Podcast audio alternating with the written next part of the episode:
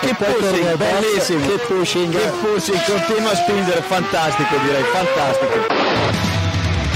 Go to the finish line, keep pushing. Don't worry, I'm pushing like a hell. Fucking, fucking right of it. That was amazing, guys. Woo-hoo! Yes, yes, yes! I'm much quicker than Jimmy. Give me the full power then. Avanti, Fer. Avanti! All the time you have to leave a place. Okay, Felipe, Valtteri's faster than you. Do not hold him up. Hey guys, this is ridiculous. Hola a todos y bienvenidos al episodio 274 de Keep Pushing F1. En un capítulo en el que, madre mía, tenemos mucho, Va a ser un fregado.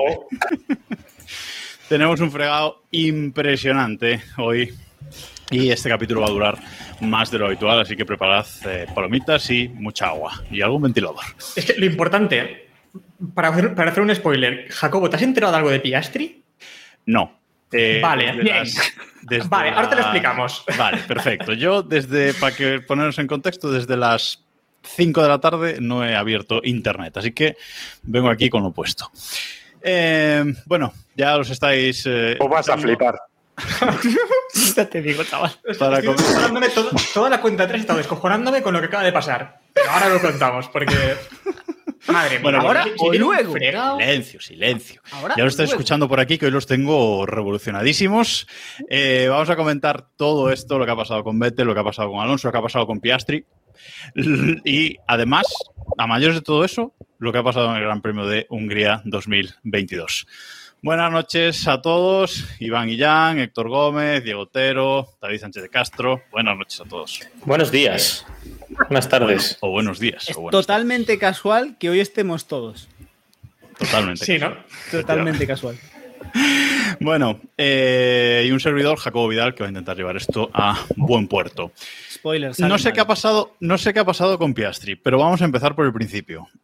La retirada de Sebastian Vettel, que supongo que es el que lo mueve todo, el que eh, bueno, el que arranca todo este eh, desastre que hemos vivido en los, en los últimos eh, días. Vettel no tenía redes sociales, Diego. Vettel no tenía redes sociales. Ay, dime que tienes la captura del grupo de Keep Pushing, por favor. Eh, Eh, no sí, ten- hay una Sí. captura, mm, para los que nos estáis escuchando, hay una captura mm, de un mensaje que manda Diego minutos antes de que Sebastián Vettel anuncie su retirada, que dice, no se va a abrir redes sociales solo para retirarse. Para anunciar la retirada, tal cual.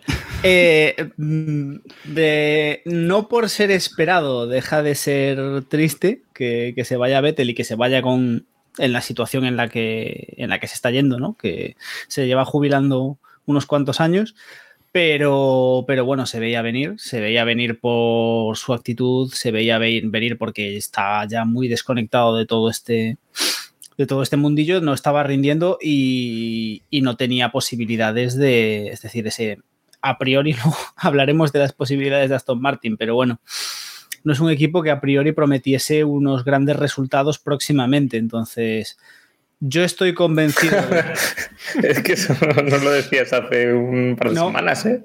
Mm, no, no lo decía a principio de temporada, antes de empezar verdad, la temporada. eh, es verdad. No, no, no, no, yo, yo, Seamos yo justos, defe- seamos justos. Sí. A- tal y como terminó el equipo eh, la temporada pasada, yo, yo defendía que, que sí que era, una, que era posible que, que este año diesen la campanada. No la dieron. Y entonces, y ahora esto está estabilizado, es decir, ahora remontar eh, no, es la, no va a ser tan fácil, entre comillas, como podía serlo en esta, con el cambio de normativa. Entonces, pues pinta feo. Yo estoy convencido de que si le hubiesen ofrecido un asiento en Mercedes o en, o en uno de los tres equipos grandes, suponiendo que quisiese volver a Ferrari, probablemente. Suponiendo que Ferrari sea un equipo grande. Bueno, equipo, e- equipos con el potencial teórico de ganar Ah, carreras. con dinero, vale. ¿Vale? Con, el- bueno, con dinero no, porque dinero tiene muchos más equipos, pero con el. no, o sea, y más dinero que Aston Martin, probablemente no, pero con el potencial teórico de poder ganar carreras y luchar el título, ¿no? Luego está Ferrari que se dispara en el pie, pero de eso hablamos luego. Pero bueno, fuera de esto, yo creo que ya, que ya estaba muy fuera de todo y bueno, se, se veía venir. Nos sorprendió por las formas, por el momento y por todo, pero. Qué mareo. Pero, pero bueno, se nos, se nos marcha Sebastián, nos quedan unas cuantas carreritas con él eh, y, y ahora y, y a raíz Diego, de eso empieza lo bueno. Diego, como, como betelista desde toda la vida, desde su llegada a la Fórmula 1, em, ¿no crees que Vettel debería haberse retirado ya hace unos cuantos años, incluso ya en la época de Ferrari, haberse ido un poco antes, al menos tomarse un año sabático y evitarse estos años? Con perspectiva, sí. Es decir. ¿Y sin perspectiva? No, yo siempre fui. Yo siempre creí que, que podía volver por sus fueros. Y creo que con el coche adecuado lo habría hecho. O sea, yo creo que el, el Aston Martin estos años ha sido un hierro y no, y no había para mucho. Y el Ferrari en sus últimas etapas era un coche que parecía que Ferrari se había propuesto desarrollar eh, a la contra de lo que le pedía su, su, piloto, su teórico piloto número uno. Yo creo que Vettel con el, con el coche adecuado, pues podría, sí que podría haber, haber remontado. Entonces, en aquel momento a mí no me parecía una buena idea que se retirase. Es decir, yo siempre creí que podía volver.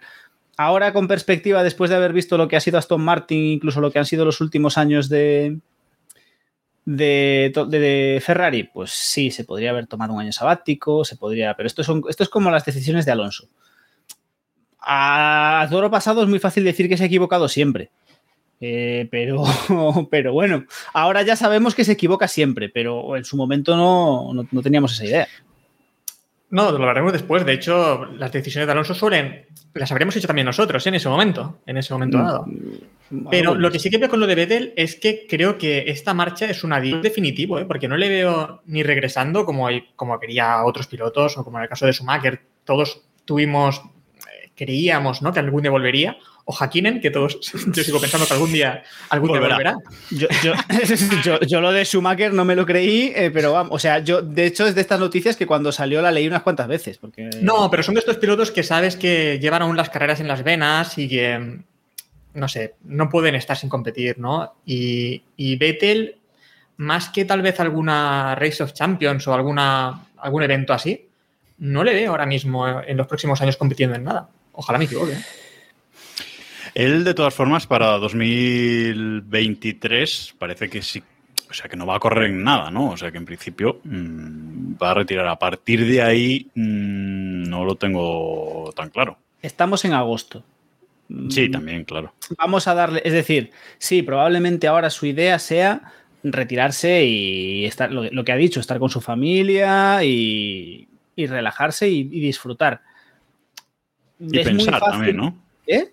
Pensar también, ¿no? Sí, bueno, pensar y hacer todas sus historias, sus gaitas medioambientales y demás. Pero cuando, cuando lleve seis meses fuera de los circuitos, sin correr, sin competir, ahí es cuando veremos, o bueno, en este caso él, será cuando se dé cuenta si realmente ha hecho bien y se acabó, y, o si le pica el gusanillo y le apetece hacer y le apetece volver a competir, no sé si en otra categoría, no, o sea, pueden pasar muchas cosas. Betelón es un tío joven.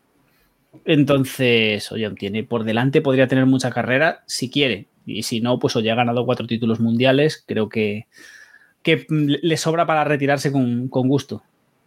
Y el tema de mm, abrirse redes sociales, Iván, simplemente para, para, esto, suponemos que no es simplemente para esto, ¿no? Suponemos que, bueno, con esa, estoy especulando, ¿eh? con esa rama eh, pues medioambiental y de, lucha por el, por el planeta, etcétera, que, que le ha dado a, a Beto últimamente, que está bien, eh, que quizás la enfoque por ahí, ¿no? Pero a mí, a mí me sorprende que haya abierto redes sociales solamente para esto. Evidentemente, el mensaje de, de Diego, él nos lo escribió en el grupo, pero lo, creo que lo pensábamos un poco todos. Sí, no lo sé. No, no, no acabo de valorar cómo le irá a Vettel lo que es lo que hará a partir de ahora. Evidentemente que sí que tendrá una implicación más, yo creo que una implicación más en temas sociales que en, que en carreras. Sí lo veo que va a hacer un Rosberg, por así decirlo, que no lo vamos a ver mucho en, en carreras más allá de cosas anecdóticas. Y nada, mi resumen básico es que, bueno, que el jueves quería hacer un podcast de una hora sobre Vettel y que ahora estoy deseando acabar de terminar esta parte del podcast y hablar de las otras. O sea, ese es el resumen que tengo. Por favor. Hay que valorarle mucho lo que decimos. Yo no le pondría en el top 10 de talento de la historia, pero llevarse cuatro títulos y aprovechar eh, aquellos Red Bull, pues tiene su mérito, ¿no? O sea que... Tampoco nos tenemos que pasar por el otro lado. No, sin duda, estuvo en el momento adecuado, vamos, eh, en el lugar correcto, ¿no? Y, bueno, además tampoco es un piloto que es, que es manco, ¿no? Es un buen, es un buen piloto, sin, sin duda.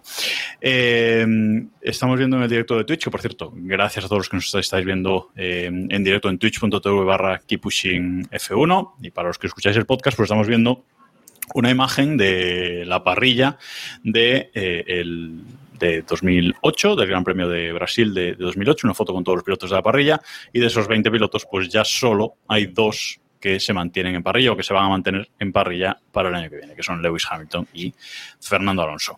Sé que queréis ¿Algo, acabar. ¿Algo que comentar sobre lo de que van a estar dos, eh, Sánchez de Castro, por alusiones a tu pelo? Sí, no sé si Hamilton va a caer. Eh, eso de que va a estar Hamilton el año que viene.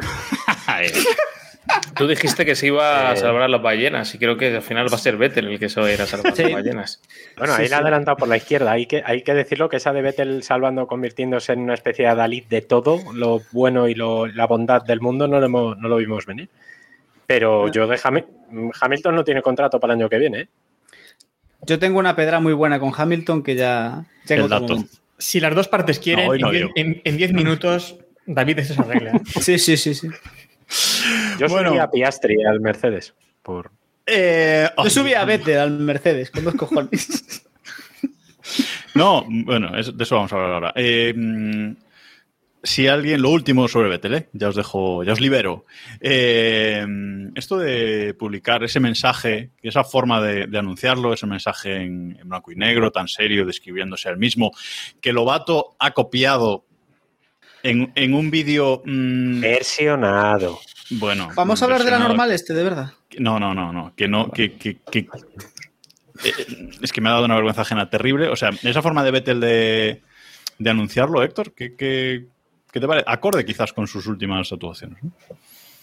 Eh, sí, a ver, resultó muy extraño, ¿no? Lo de Vettel, más que nada porque, bueno, abrís redes sociales para, para esto, pero era, era un poco raro, ¿no? Porque Vettel, que siempre ha renegado de las redes sociales y de repente lo abre, era como, va a haber un anuncio, va...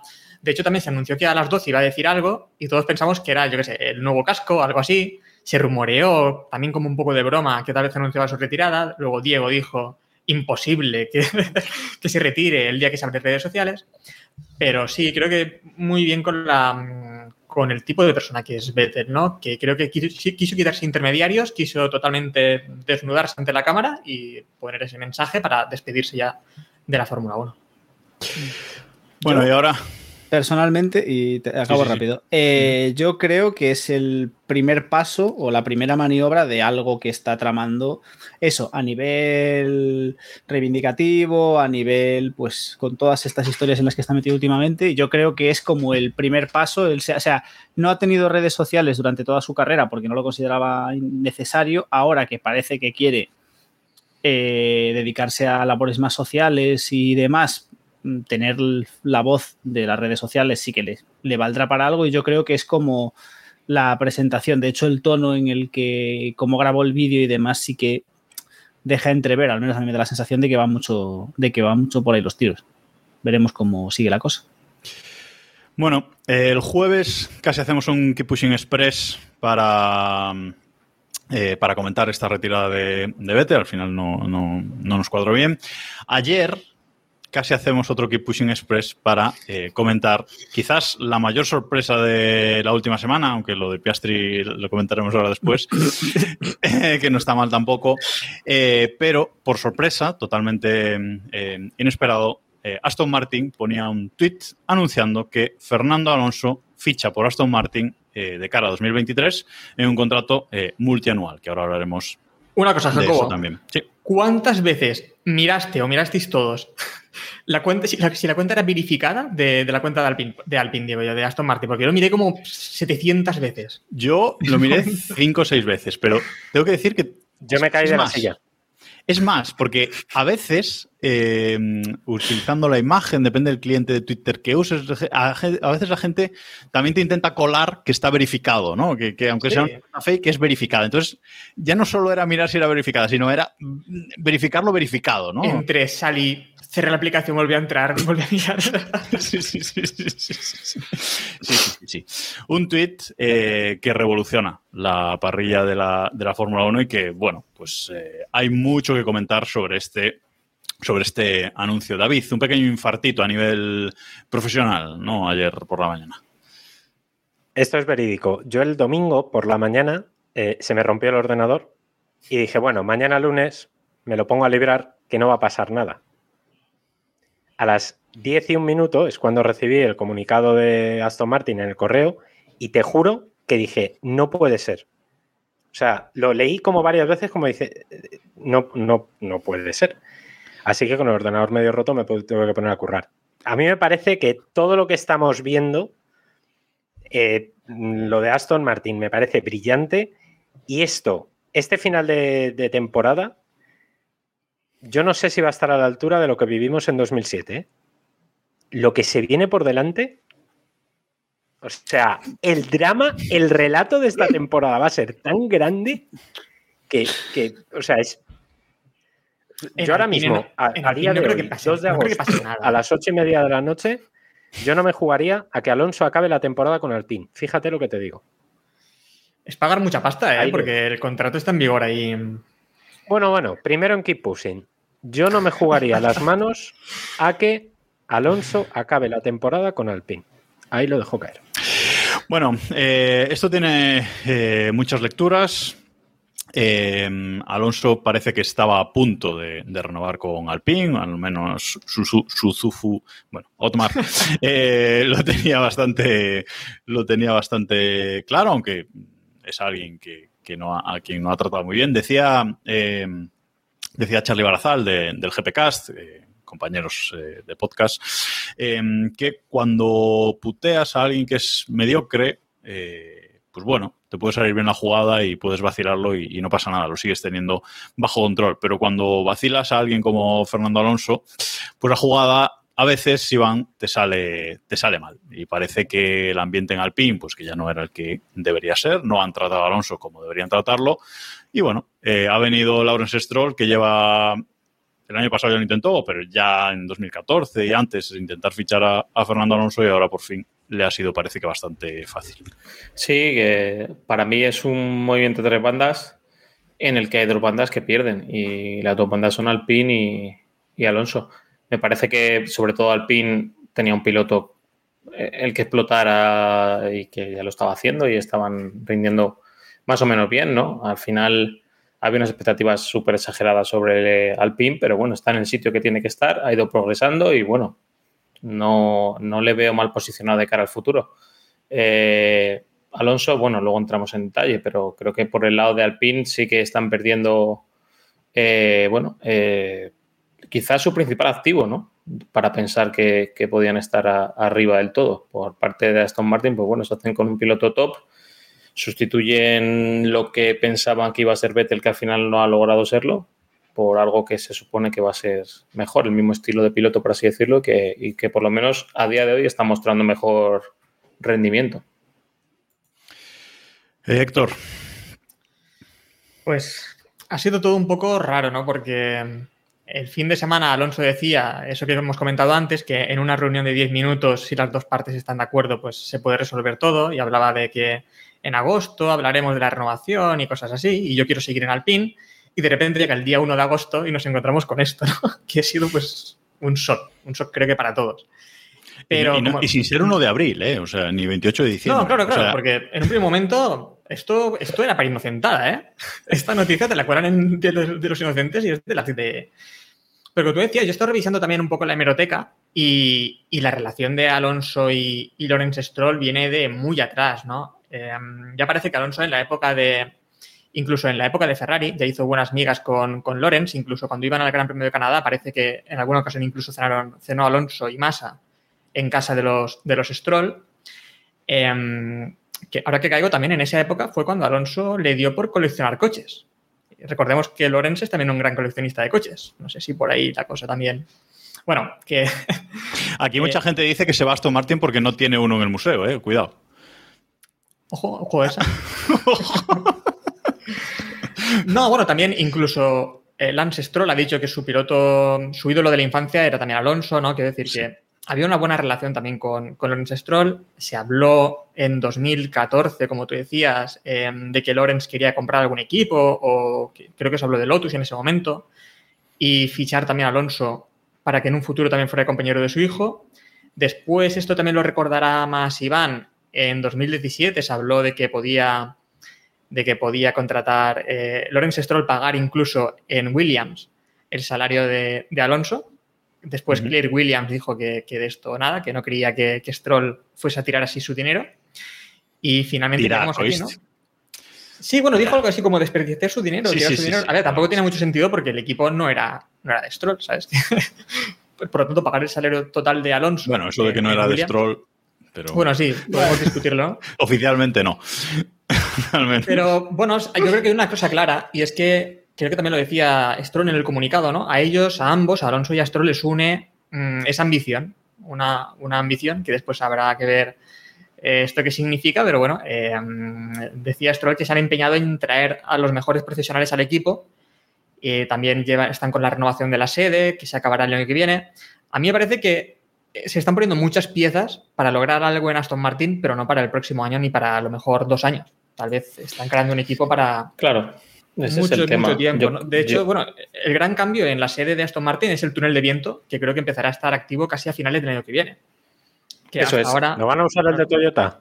Jo. hasta ahora, claro, hasta ahora no habían tenido eh, túnel de viento y este es el gran cambio sobre todo que viene ahora, bueno, aparte de las instalaciones, que se han gastado ahí un, un pastón y bueno, y después también pues tenemos las, los las grandes contratos que ha ido ofreciendo eh, Lawrence Stroll por la parrilla, que fichó pues al, al jefe de, de, de aerodinámica de Dan, Follows, ¿no? Creo que Sí. sí. sí, Dan Follows de, de Red Bull, también fichó por Mercedes, hecho a Susufu también de, de Alpine, quiere decir que ha tomado unas grandes decisiones ¿no? en los últimos años en, en Aston Martin, pero parece eso, que es un equipo para dentro de Está, está Martin Wismar ahí también. También, por ejemplo, sí. En el, en el equipo.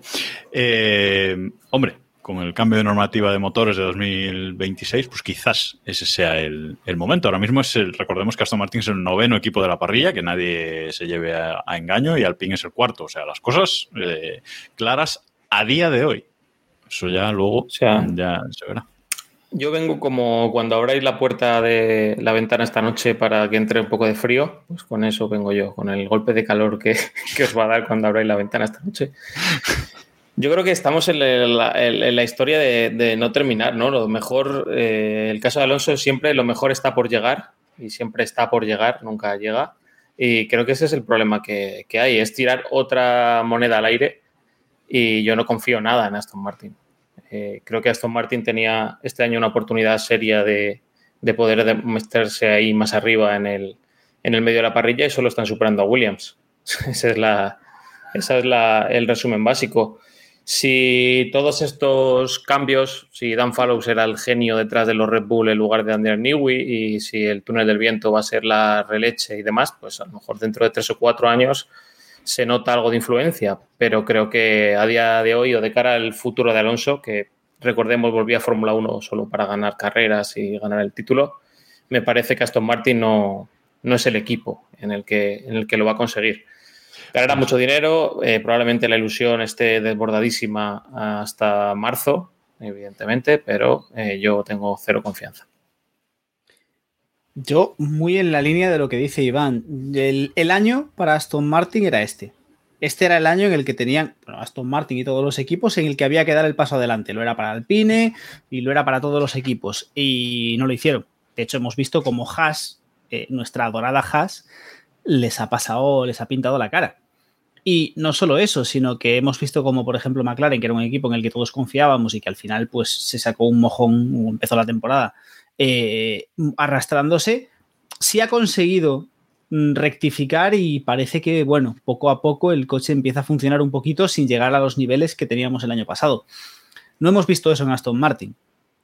Hemos visto a Aston Martin copiar los pontones del Red Bull, hemos visto a Aston Martin copiar otro, un alerón a no sé quién y no consiguen, ni siquiera es que haya algo de materia prima ahí y que, o sea, no, no es el caso de Mercedes que parece que sí hay un buen coche en el fondo y les está costando más de lo que esperaban ponerlo todo a punto y hacer que funcione. No, Aston Martin tiene pinta de que tienen un hierro, como podría tener Haas el año pasado, y, que no hay Dios que lo, que lo ponga en vereda, o que ellos no son capaces, que cualquiera, en cualquiera de los dos casos no pinta bien.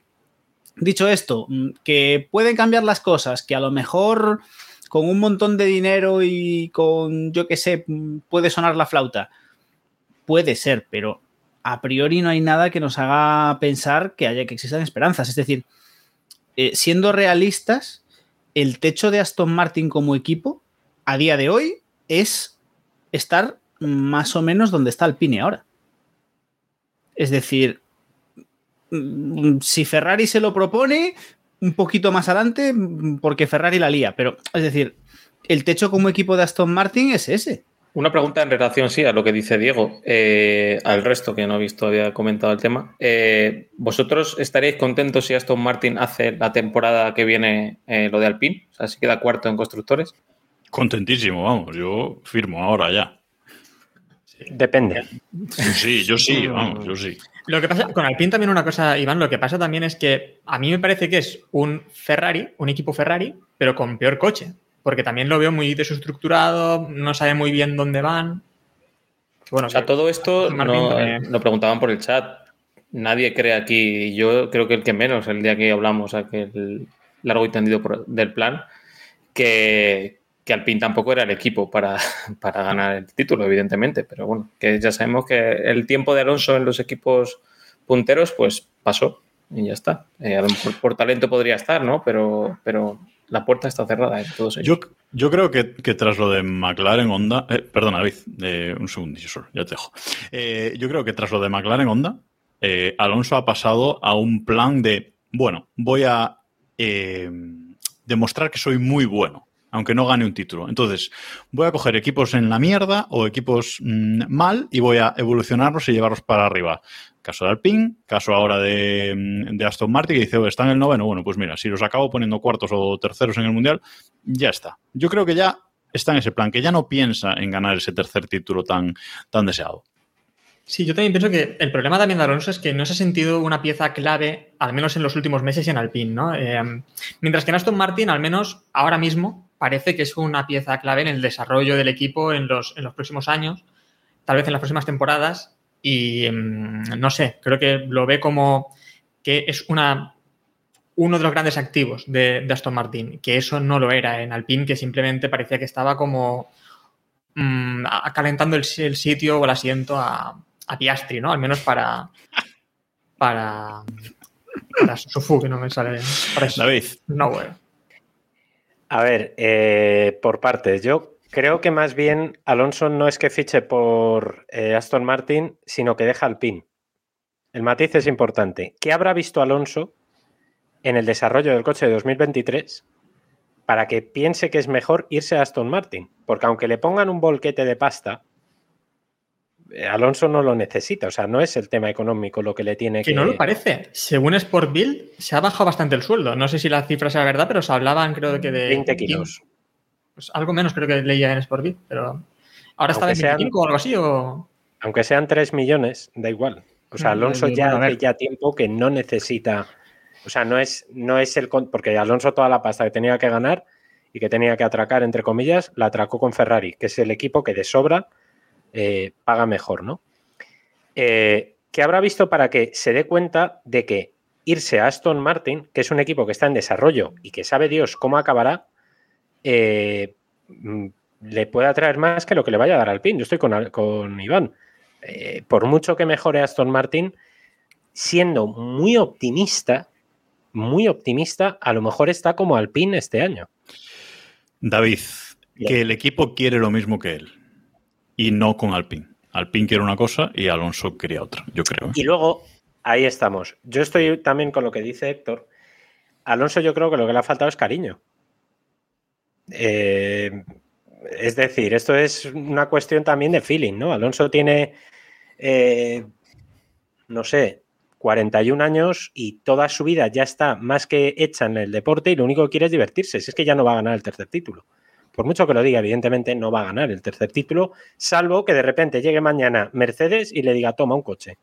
es la única opción que le veo para, para ganar el tercer Sí, título. que está Mercedes para ganar títulos. ¿no?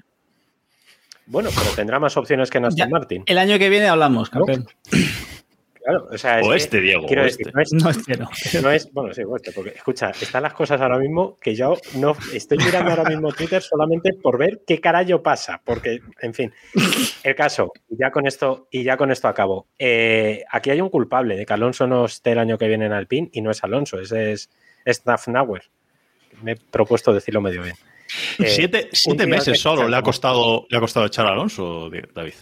Siete meses Por le ha eso, costado echar a o Alonso. sea, es muy fuerte que por mucho que sea Piastri un piloto, que yo no dudo que sea un piloto de un talento increíble, que tiene una pinta genial, tú no puedes eh, tirarte toda la temporada desde prácticamente desde el día que llegó, porque los primeros comunicados de este paisano ya ves que bueno, que sí, que Alonso es una leyenda, tal, no sé qué, pero con ¿Entendéis lo que os digo? O sea, siempre había como que justificar en cada declaración que ha hecho Staffnauer, pero es que Ocon, pero bueno, sí, para el año que viene es que Piastri también se merece. No puedes poner a un novato a la misma altura que Fernando Alonso, que es el último campeón del mundo que ha tenido Renault. O sea, no le puedes comparar porque lo que estás haciendo es menospreciar notablemente a, uno de tus principales activos, si no el principal. Por tanto, yo creo que si Alonso, y con esto remato, eh, hubiera recibido medio guiño más de Staffnauer, yo creo que hubiera aguantado, hubiera renovado con las condiciones, con el uno más uno de contrato que le habían ofrecido, etcétera, etcétera. Porque además Alonso mismo ha dicho que no le queda mucho tiempo en la Fórmula 1. O sea que. Lleva 10 años diciendo lo mismo. Solo, solo una cosa que nos dicen por el chat eh, Cesare y Erco que Sofnauer se ha marcado un Matiachi, ¿no? Y Matiachi ya sabemos cómo terminó. Complicado. A ver, yo Hace sobre. algo de Matiachi. Ha vuelto. a- está en algún sitio. Espérate, te lo buscar. Seguro. Y Domenicali. Eh, Bueno, Dominicali sí. sí, sí. Mira, decía sobre. Sobre Sí, Fernando Alonso. dale, dale. Mira, que se me, ha, se me ha quedado congelado todo. Por cierto, eh, sois muchos en el chat los que nos estáis diciendo lo de mm, lo de Piastri. Ahora, ahora vamos con eso, ya, ya nos hemos enterado. ¿eh? Que Piastri, Llegamos. lle- tened claro que no va a correr para Alpine el año que viene, pero El- a eso llegaremos. sí. Perdón. Habla- Matiachi está en Aston Martin, ¿eh? Noticias de. No me acordaba. 9 de febrero de Maravilloso. 2022, Marco Matiachi se une a Aston Martin como nuevo director comercial y de marca global. Nos lo, nos lo apunta Juanjo-FM en el, en el chat también, efectivamente. Que Mateachi en Aston Martin. Pues ya estamos todos. Falta Flavio. Bueno, hay, hay gente aún de más renombre en Aston Martin. ¿Quién es ahora mismo el Martin jefe de prensa? ¿Quién es el jefe de prensa, David? ¡Ay, va! ¡No! ¡No! Bishop. ¿No te habías acordado de esa? ¡No! Explícalo, explícalo. David. ¡No! Sí, sí, sí, sí.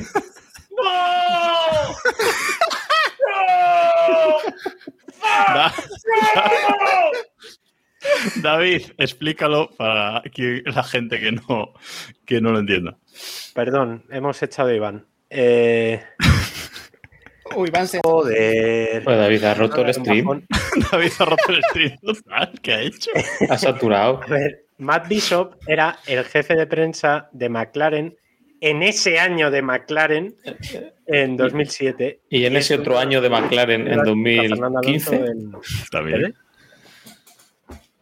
Pues eso. Y es un tío bastante insoportable, por cierto, de tratar con él y esas cosas. Llevaba últimamente, estaba siendo un gran adalid del mundo LGTBI, porque él es homosexual y me, me parece muy bien, pero le están pagando en Aramco, por tanto es una cosa bastante hipócrita. Es una de sus formas de ser también en el trato con la prensa. Dios, qué bajona me acaba de dar. Bueno, eh, Diego, que no te dejamos hablar. Eh, no, no, no. Yo iba a decir, eh, bueno, por un lado que lo de, lo de Fernando es un me quedo donde puedo. Yo creo que Fernando se marchó de la Fórmula 1 en ese año sabático pensando que, que todo iba pues, poco menos que. No, que la Fórmula 1 se iba a acabar sin, sin él, pero bueno, sí que iban a venir a buscarlo y de hecho que iban a venir a buscarlo con. Pues eso, que, que, iba, que iba a aparecer el Mercedes, el Red Bull, que siempre se, le- se le habían resistido, ¿no? Ese equipo, ese equipo ganador que iba a aprovechar y irlo a pescar y acabó volviendo con Alpine porque era lo que tenía. Se dio cuenta de que realmente echaba de menos la Fórmula 1, luego él contará lo que quiera, y, y se encontró con que lo, que lo que tenía era Alpine. Y ya sobre la salida de Alpine, eh, yo estoy convencido de que el de que es Schnauzer, de que Schnauzer, eh, de que Schnauzer es un perro ahora. Schnauzer, yo estoy convencido, aparte por, por, por, por cómo, por cómo funciona Fernando. Sí, bueno, este, el tío este. El, a, a, mí esto es que me suena, aún no hay huevos de libro. O sea, de esto de que, de que en medio de las mil conversaciones que han debido tener, eh, Schnauzer debió soltar algo del estilo, eh, nos vamos a poner de acuerdo porque no tienes a otro sitio donde irte, o no, no hay Ahí está la clave. que ta- a- a- algún, algún comentario de ese estilo. O sea, yo creo que sol- debió, debió salir algo así y Alonso dijo, mm, mm, bueno, vamos a ver. La Y- clave era- yo creo que es esa, que pensaban que Alonso no Que tenía no otro sitio donde ir, que era Sí. o quedarse ahí o irse fuera de la Fórmula 1. Y Alonso se ha ido a un sitio en el que tal vez tampoco es una buena decisión. A ver, yo creo que le dijo, eh, no tiene ningún sitio donde irte, y Alonso le dijo, bueno, me voy a Grecia dentro de unos días. Después de, A un, a un yate, a un barquito. de ahí viene el dato. luego. Una cosa. El- No, solo, solo un segundo, solo un segundo más. Digo que yo quiero, yo quiero comprar ese libro, ese libro escrito que no se publicará jamás, porque yo quiero saber la intrahistoria de este cambio, precisamente, esa biografía de Fernando Alonso que no llegará nunca. Por- yo quiero Está saber impresa, ¿eh? esa la, la intrahistoria y la, va- y la van a quemar y volver a imprimir. Yo quiero la intrahistoria. contada Sergio Martínez el otro día que llamó a la editorial y, esa, y eso parece que esté impreso incluso. Añadirán dos o tres páginas más para contarnos lo que. Sí, o, o cuatro dos o- anexos. do- dos o tres páginas, o, o el volumen 2. En cualquier caso, eh, yo no tengo pruebas y tampoco tengo dudas de que ese comentario de Fernando Alonso hace unos días de el contrato lo negociamos y lo arreglamos en 10 minutos si las dos partes quieren, era totalmente intencionado y que entre bambalinas ya estaba meneando todo esto. Estaba ya firmado. Claro. eh, Sábado por la mañana se firma en el motorhome de Aston Martin el contrato. el tema. Mira las horas de esa rueda de prensa y Va a ser Eh, brutal, va a ser brutal ver a Alonso eh, echando al hijo del jefe del equipo. Eso, eso va a ser. Va a ser brutal, va a ser brutal ver a Stroll metiéndole a Alonso los cerrojazos que le, está- que le mete a Vettel. Para eso tiene que ir. Porque hablamos, Oh. porque Y hablamos no, de Ocon. poder, y no poder quejarse. Porque hablamos de Ocon, pero cuidado con Stroll, ¿eh? Bueno, Ojo, que al menos ha aprendido a mirar por el retrovisor. Una cosa que me ha Eh, gustado mucho que nos ha una cosa que nos ha gustado mucho que ha puesto eh, Jordi Erco en el, en el chat y ha puesto yo siempre he pensado que Alonso va cambiando de equipo huyendo de Pat Fry. Me parece mm, de los comentarios de la noche, o sea, espectacular. Eh, aquí el, el tema es que comentamos en nuestro grupo de, de Telegram, por cierto, que ya somos casi 430 miembros, ha subido mucho la cosa este, este fin de semana. ¿Por qué sería? ¿Qué habrá pasado? Eh, t.me barra Keep Pushing F1, por favor, uníos, porque la verdad es que el nivel de memes desde la retirada de Vettel del jueves de este fin de semana ha sido mm, espectacular. Si buscáis algo serio, técnico, tal, quizás, quizás no sea vuestro sitio, pero si buscáis Fórmula 1 y humor y memes y pasarlo bien, uníos. Y tenéis tiempo, porque hay que tener También. tiempo para hacer. el- Claro, claro. Necesitamos un community manager que saque lo mejor del grupo Sí. cada día en un resumen, Exacto. una newsletter diaria.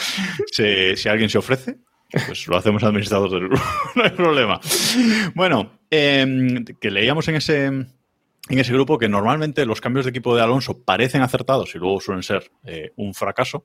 Eh, este que parece que no es acertado, igual sale bien. Eh, Aston Martin ya se debe estar centrando en el coche de 2023, en plan, no vamos a desarrollar más el de este año. Y además Aston Martin, o por lo menos la gente que hay, hay gente ahí que es buena copiando, lo sabemos. Lo sabemos que es buena copiando. Entonces, yo qué sé, eh, igual suena la flauta del año que viene. ¿Por qué no? ¿Por qué no, David? Jacobo, hace una semana, recuerdo, la semana pasada estábamos diciendo Calla. Nick Schumacher, Nick Schumacher ha rechazado a Aston Martin porque prefiere Haas. Y le damos la razón. Hace una semana, ¿eh? Y ahora ya había gente aquí que dice Alonso a, a llevarse el tercer título. Eh, ya he visto gente que dice 2023, ¿no? 2024, como ya diciendo. 23 Recordemos- obviamente no, pero 24, quién sabe, la misión. Recordemos que, que Aston Martin, que la estrategia de Aston Martin es fichar. Es- Aston Martin tiene una estrategia maravillosa que ya, de- que ya demostró su gran eficacia el Paris Saint Germain en el fútbol, que consiste en fichar a golpe de talonario todo lo que pueda pescar, aunque no tenga sentido, y luego dedicarse a mm, comprar a Mercedes todo lo que le puede comprar y a copiar al resto de equipos en vez de hacer algo. Es decir, sobre el papel Aston Martin pinta muy bien, pero si, siguen en la dinámica en la que están, ojo, a lo mejor mm, eh, eh, han cambiado de rumbo, han decidido que para 2023 van a hacer las cosas de otra forma y, para adelante, pero... a ver, lo raro es que este equipo, Jordan, Force India, Sahara, bueno, tal, em, era un equipo que con pocos recursos sacaba cosillas. Y, y, es que lo hemos comentado muchas veces, ¿no? Que ahora que tienen recursos, lo raro es eso, que parecen peor equipo que antes, que cuando eran Force India, que siempre sacaban así alguna carrerita loca y. Pero, porque la falta de recursos eh, incita al, ingenio. Te lo digo yo que. Y cuando tiene recursos, incita a copiar, ¿no? Y, por el, y porque el último salto es el más complicado. Lo tenemos en McLaren. O sea, McLaren se propuso hacer lo que consiguió en su momento Force India, que era mm, de estar abajo de la parrilla, ir poco a poco subiendo hasta colocarse en una posición, hasta colocarse en una buena posición. Bueno, en este caso, el objetivo de McLaren era luchar el título, ¿no? Pero bueno, y lo consiguieron. Y Force India lo hizo. Force India fue pasito a pasito, año tras año, subiendo, subiendo, subiendo. Lo vimos con Lotus en su momento. Eso es, entre comillas, es sencillo. Lo complicado es el último saltito. Cuando estás ahí, pues donde está este año Alpine, por ejemplo, donde estaba McLaren el año pasado, que estás al borde y tienes que saltar y meterte a pelear con los grandes. Y ahí eso es enfermería o puerta grande. Véase lo que le pasó a McLaren este año, véase lo que le ha pasado a un montón de equipos. ¿Qué ha pasado con Aston Martin? Pues un poco lo mismo. Eh, el saltito hay que darlo bien. Y lo más fácil es que te des una toña. Bueno, vamos eh, a recopilar un poquito mm, cosas porque dice David que el contrato se firmó el sábado por la mañana. Bueno, no dice David, o sea, esto, eh, información que ha recopilado David, que es así. Eh, hay una imagen curiosa del fin de semana que ha publicado también Aston Martin en su pues en su, en su Twitter oficial ayer, un vídeo en el que pues Alonso saluda enérgicamente a, a Stroll, ¿no? A Lance Stroll, como que bueno, bueno, ya está hecho, ¿no? Los dos sabemos, sabemos algo que el resto no, no saben, pero bueno, nosotros sabemos que, que esto ya, ya está hecho. Eh, bueno, cositas, ¿no? Detalles que siempre eh, pues va dejando, eh, va dejando Fernando y, que en este caso pues es así. Parece que el contrato en sí eh, es multianual, eh, David, y parece que en principio muy ventajoso para, Alonso, le han dado todas las facilidades, se puede, eh, se puede ir a final de año seguir si él quiere. Mm, multianual no se sabe si son dos o tres años, pero bueno, dos seguro. Mm, cuéntanos si sabes algo más. A ver, Alonso siempre, desde 2012, creo recordar, 2013, eh, firma contratos años de, o sea, contratos de uno más uno. Es decir, él se garantiza un año y después de cada temporada eh, poder irse. Vale. Una vez que eso lo ha hecho toda su vida, siempre se garantizaba que no hubiera un final de ese contrato, que es lo que ha pasado con Alpine. Alpine decía uno más uno, pero dentro de dos años estás fuera. Ese ha sido la, uno de los motivos por, los que no ha salido. El contrato multianual con Aston Martin es uno más uno más uno más uno hasta que una de las dos partes digamos, oye, que hasta aquí, hasta aquí.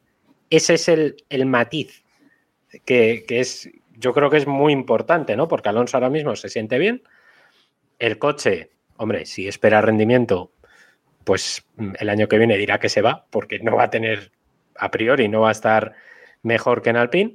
Y, esa es eh, la historia. Lo que quiere Alonso, que me parece normal, es tener control sobre su carrera, que no esté atado demasiados años a, un equipo, pero también quiere estar en. quiere tener un poco de, de, estabilidad, ¿no? Yo creo que es lo que queremos todos cuando firmamos un contrato laboral. A priori. Alonso, eh, dijo, Alonso dijo en 2011 que se retiraría en Ferrari y para mí eso aún está ahí. Aún queda, aún queda tiempo. Pues, a lo, pues a lo mejor, a lo mejor llega este, se le calienta dentro de dos años. Aston Martin también tiene otros campeonatos. Vamos con. Vamos con, la, intrahistoria eh, y la picaresca de Fernando Alonso, de que un, de un tío que sabemos muy bien cómo, es, que se pica, siempre quiere ganar, eh, no lo vacila a nadie y se pica y cuando le tocan, cuando le buscan las, las cosquillas, pues lo suelen eh, encontrar. Em, Alonso firma esto el sábado por la mañana, Aston Martin lo publica ayer lunes, 1 de agosto, y en Alpine no saben absolutamente nada de esto. En Alpine, eh, nuestro amigo Suzufu eh, daba, por, daba por hecho que iba, que iba a renovar con ellos, al menos un añito, que creo que estaban eh, ofreciendo, y se encuentran con esto. Eh, Alpine ayer en Twitter, Aston Martin publica el tweet a las 10 en punto de la mañana. Alpine tarda hora y media, más de hora y media, en reaccionar a este anuncio, poniendo Alpine un, un tuit diciendo que, bueno, pues que, que muy bien y que, que le desean al trabajar con Alonso lo que queda y que muy bien. Y que lo que queda en compartiendo ju- juntos en pista, pues que, que guay. Alpine, eh, insisto, parecía que no había eh, sabido, eh, sabido nada. Por cierto, un, un inciso que nos ha dicho un 2 Z que el vídeo que hemos, eh, que hemos puesto en el directo de, de, de Twitch, de ese saludo entre Alonso y, y Lance Stroll, es de Barcelona 2021. Vale, no es, eh, no es de este, este fin de semana. Así que. Ya, ya estamos dando datos. Relato, coño, relato. Dato mata relato. Sigo. Eh, Alpine no, no sabe absolutamente nada, nada de esto. Por cierto, podéis leer todo esto que os estamos contando aquí sobre este, sobre este tema de la, de la intrahistoria en un artículo de 20 minutos que ha publicado David. Muy chulo. 20minutos.com. Eh, y eh, hoy, Suzufu eh, da una entrevista y hace unas de- declaraciones bastante extensas diciendo que efectivamente él no sabía nada y se entera, es decir, el jefe del equipo Alpine no sabe que su eh, principal piloto o su piloto con dos títulos mundiales se va a ir eh, del equipo. Dice que no sabe nada, que se entera por el comunicado de Aston Martin, llora un poco y dice que no ha hablado con Alonso porque Alonso resulta que está en Grecia en un barco o no sé qué. Eh, Iván, Alonso ahora mismo hace, bueno, desde hace una hora más o menos desde que estamos grabando esto, está publicando stories en eh, Instagram, básicamente troleando a su ex jefe de equipo, ya todavía es jefe de equipo. Sí, la verdad que ha sido bastante curioso porque ha sido lo primero, yo creo que ha sido una reacción instantánea de subir un- una foto en el circuito y luego, bueno, ha subido vídeos. Alguien le pedía una prueba de vida, un amigo del podcast decía que, que debía subir una foto con un periódico y bueno, yo creo que lo más parecido que ha podido hacer es grabándose en Oviedo. No sé si tenemos algún corresponsal que nos pueda confirmar si hoy en Oviedo estaba el día nublado. Para verificar esos stories. Espera, que lo voy a preguntar en directo. ¿Estaba hoy el día nublado en Oviedo? Me dicen que sí. Seguro. 99% de opciones que sí. Tampoco. Sí, eh, es curioso porque no sé eh, si lo decía en serio Omar. Ah, mira, mira el dato que nos da que nos da Robe, nuestro compañero en Robe y amigo, que por cierto, eh, era buen día para invitarlo hoy, pero es que somos tantos, hay tanto que comentar que no teníamos tiempo. Lo sentimos, Robe. Otro, otro día te viene. Está diciendo Robe que es el Parque de San Francisco de Oviedo, lo que enseña Alonso en, en la primera story, que cambian la fecha todos los días. Con lo cual Hostia. pone, pone 2, de, a- 2 de agosto de 2022. Con lo cual Ojo que eh, tenemos, tenemos también allí otro amigo que es Minwiki, que está también en, en Asturias, que de hecho creo que mañana o esta semana va a ir también al museo. Nos dice que ahora nos manda una foto en Mis- Telegram y la enseñamos por. A ver. persigue Alonso. Queremos un selfie con Alonso allí. Es el su- Y con un periódico. con un periódico Por el favor. comercio, a ser posible. en el que ponga Fernando Alonso se va a Aston Martin. Exacto. Renueva, con, renueva con Alpine. Y que Todo- sí. Todo esto eh, para dejar claro y dejar ver el ambiente que va a haber en Alpine, que ya había en Alpine, pero que va a haber en Alpine a partir de ahora. No sé si se van a Oh, maravilloso. Yo ahora quiero ir al parque ese de Oviedo que cambian la esta todos los días y quedarme toda la noche hasta que lo cambien. Eso es como los Reyes Magos y Papá Noel. Vienen, pero no sabes cuándo Iván. Pues eh, sí, o sea, el ambiente que, que va a haber ahí, eh, no sé si McLaren 2007, pero desde luego mm, bien no va a estar. Otman y Fernando, no sé si se van a intercambiar palabras. Seguro que Fernando los saluda todos los días, en plan, jódete, pero no sé si... Disculpa, Jacobo. Tenemos, tenemos foto ahora mismo de Minwiki que está en Asturias y nos confirma que sí, que está nublado. Vemos aquí en la foto que está, está Ojo. nublado. Está. Información en directo. Esto es periodismo en vena, señores. En el grupo de Hay más periodismo en el grupo de Telegram de Keep Pushing que en muchas redacciones. Y esto lo digo muy en serio. Ahí lo dejo.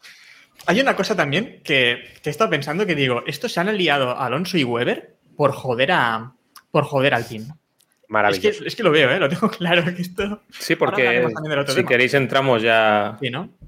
en Vamos la segunda allá. parte, porque ah, Por favor. Hasta esta mañana, ¿no? Pensábamos todos que Oscar Piastri iba a ser el segundo piloto, ¿no?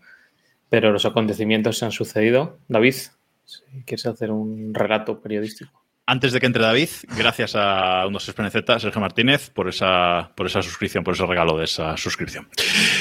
Dale, David. Adelante, compañero. Vamos a ver.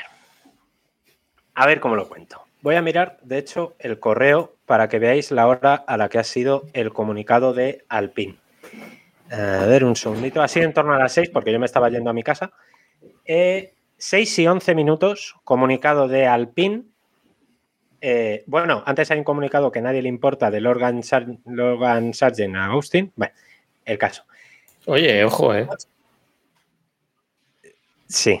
Sí, Estará luego hablamos contento de los- Logan Sargent Sí, con lo luego que- hablamos Broncos de Denver también. Eso, joder.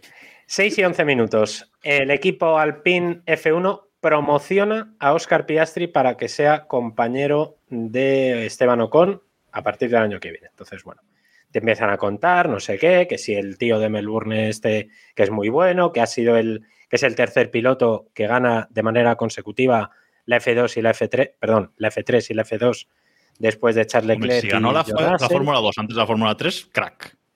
Oye, pues podría, pues escucha, yo ya viendo lo que hace Piastri, yo creo que lo puedo hacer. Yo, a mí este tío acaba de ganar enteros hoy, en fin.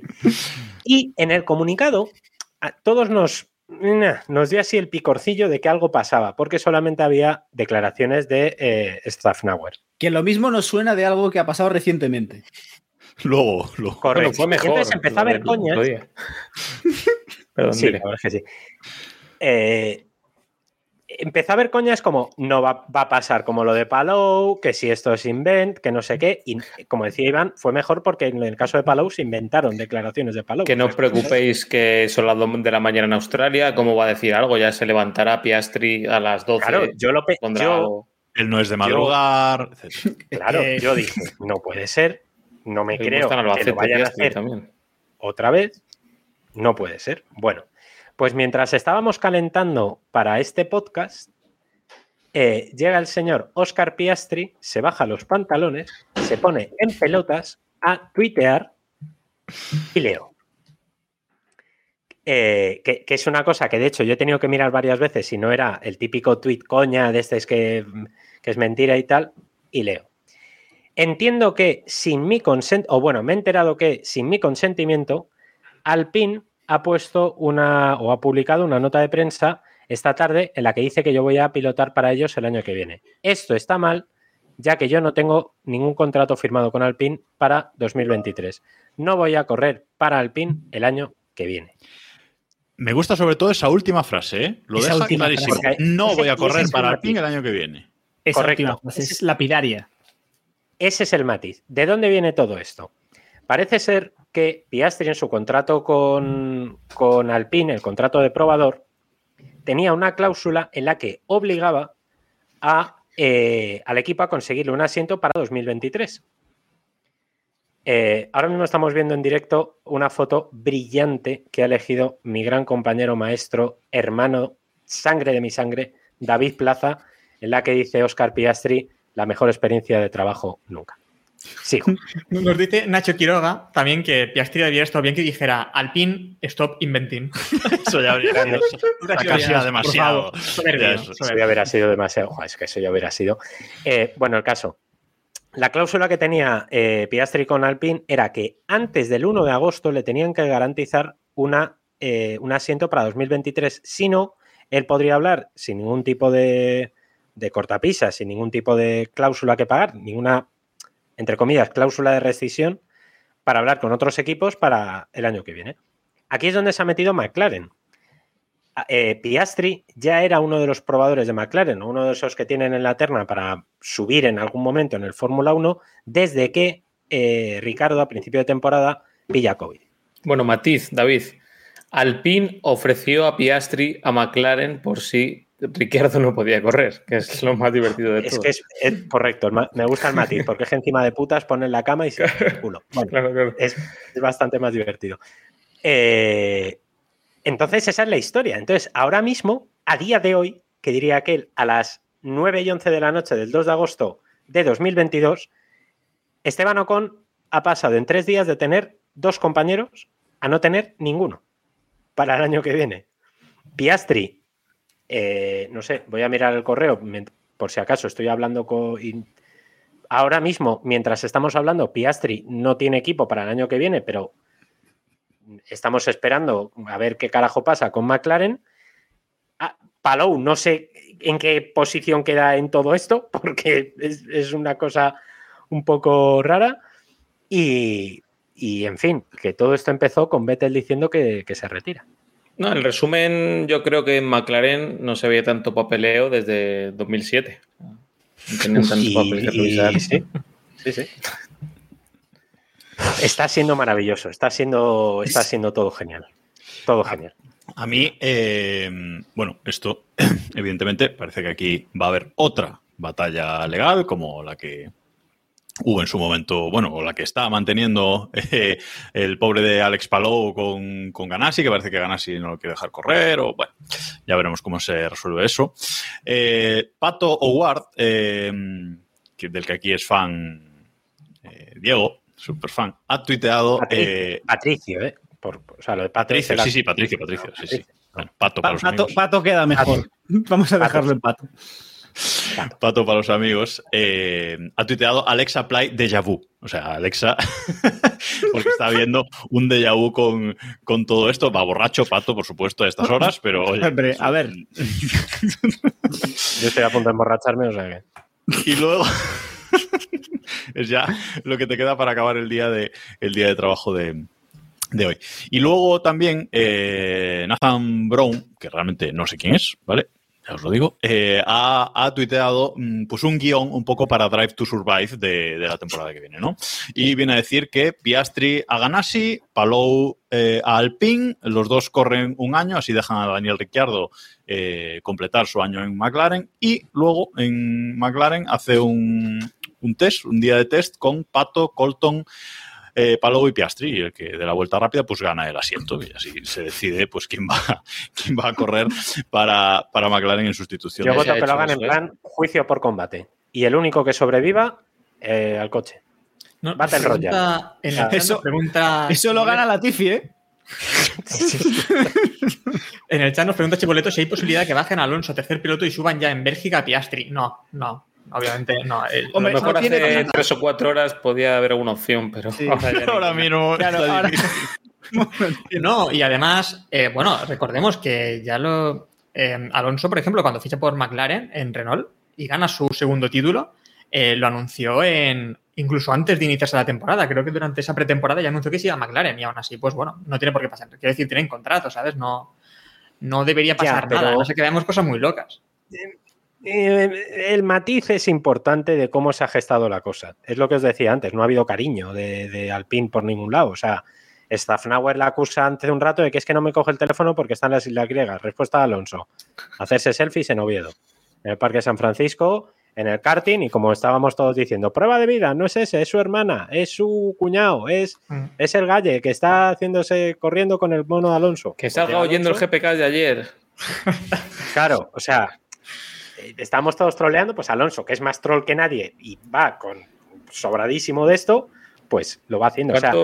¿Cuánto, se, tarda en yate de, de, Creta a Oviedo? en yate no sé, pero, pero un avión, en un avión de estos que no le gustan a Vettel, seguro que es un saltito de nada, ¿eh? sí, sí, o sea, vamos. Si estaba de verdad. si estaba de verdad en, en, en Grecia, o sea, ha venido. O sea, ha venido a posta. Mm. pero, por tocar los huevos. Ha venido. Sí, claro, claro, claro. Ha, visto la rueda de prensa ¿Por qué no? niño, píllame el avión. Porque no hemos comentado, porque tú has dicho, has contado lo de Piastri. Has contado que Piastri, antes del 1 de agosto, al PIN le tenía que decir algo. Y el matiz es que Alonso haya esperado a firmar y a confirmar que cambia de equipo a 1 de agosto. Ah, correcto, correcto. Esa es la otra troleada. El matiz es muy bueno. Y recordemos que el representante de Piastri es. Ahí, ahí entra Mark Webber. Ahí entra la teoría Mark Webber. Es tan bonito todo. Está todo hilado, es verdad, pero es precioso. si fuese otro no lo sé, pero siendo Alonso es que estoy seguro de que esto. y detrás de esto sabéis quién está. Que es el representante de ambos. Briatore, refieres. Flavio ¿no? Briatore. Flavio, claro, la mano de Briatore. No, te, te digo más. ¿De quién Es es, el fichaje yate, que falta en? Aston Martin. ¿De quién es el yate? ¿De qué? El yate, ¿de quién es? Ah, bueno, el yate de Flavio, correcto. Correcto. Digamos que si hubiéramos escrito un guion hace 10 días por dar una fecha sobre esta situación, mm, hubiera sido mucho más aburrido de, Total. de lo sea, que ha ocurrido. A ver, ¿vosotros veis realmente que el tema de Piastri eh, va por McLaren? ¿O es que, como todo el mundo decía, estaba firmado por Williams hace cuatro días, ese es el equipo que está reclamando a Piastri? A ver, Ah, si, si, en si tienes Williams opción de correr en Williams en, o en Alpine, Pero es que estaba ya acordado. Y los Sí, motores bueno. de Alpine y todo. al caray, Yo creo que. Nada, nada, nada, olvídate. El- Escucha, por ¿Me el quieres, decir, quieres entonces que dentro de una hora vamos a ver que Ricciardo le echan de McLaren? A ver, tiene toda la- un momento, David. yo digo, si Williams ha conseguido liarla tan bestia como para que Piastri ahora mismo no esté a piloto de, Alpine, yo, o sea, me parece maravilloso todo.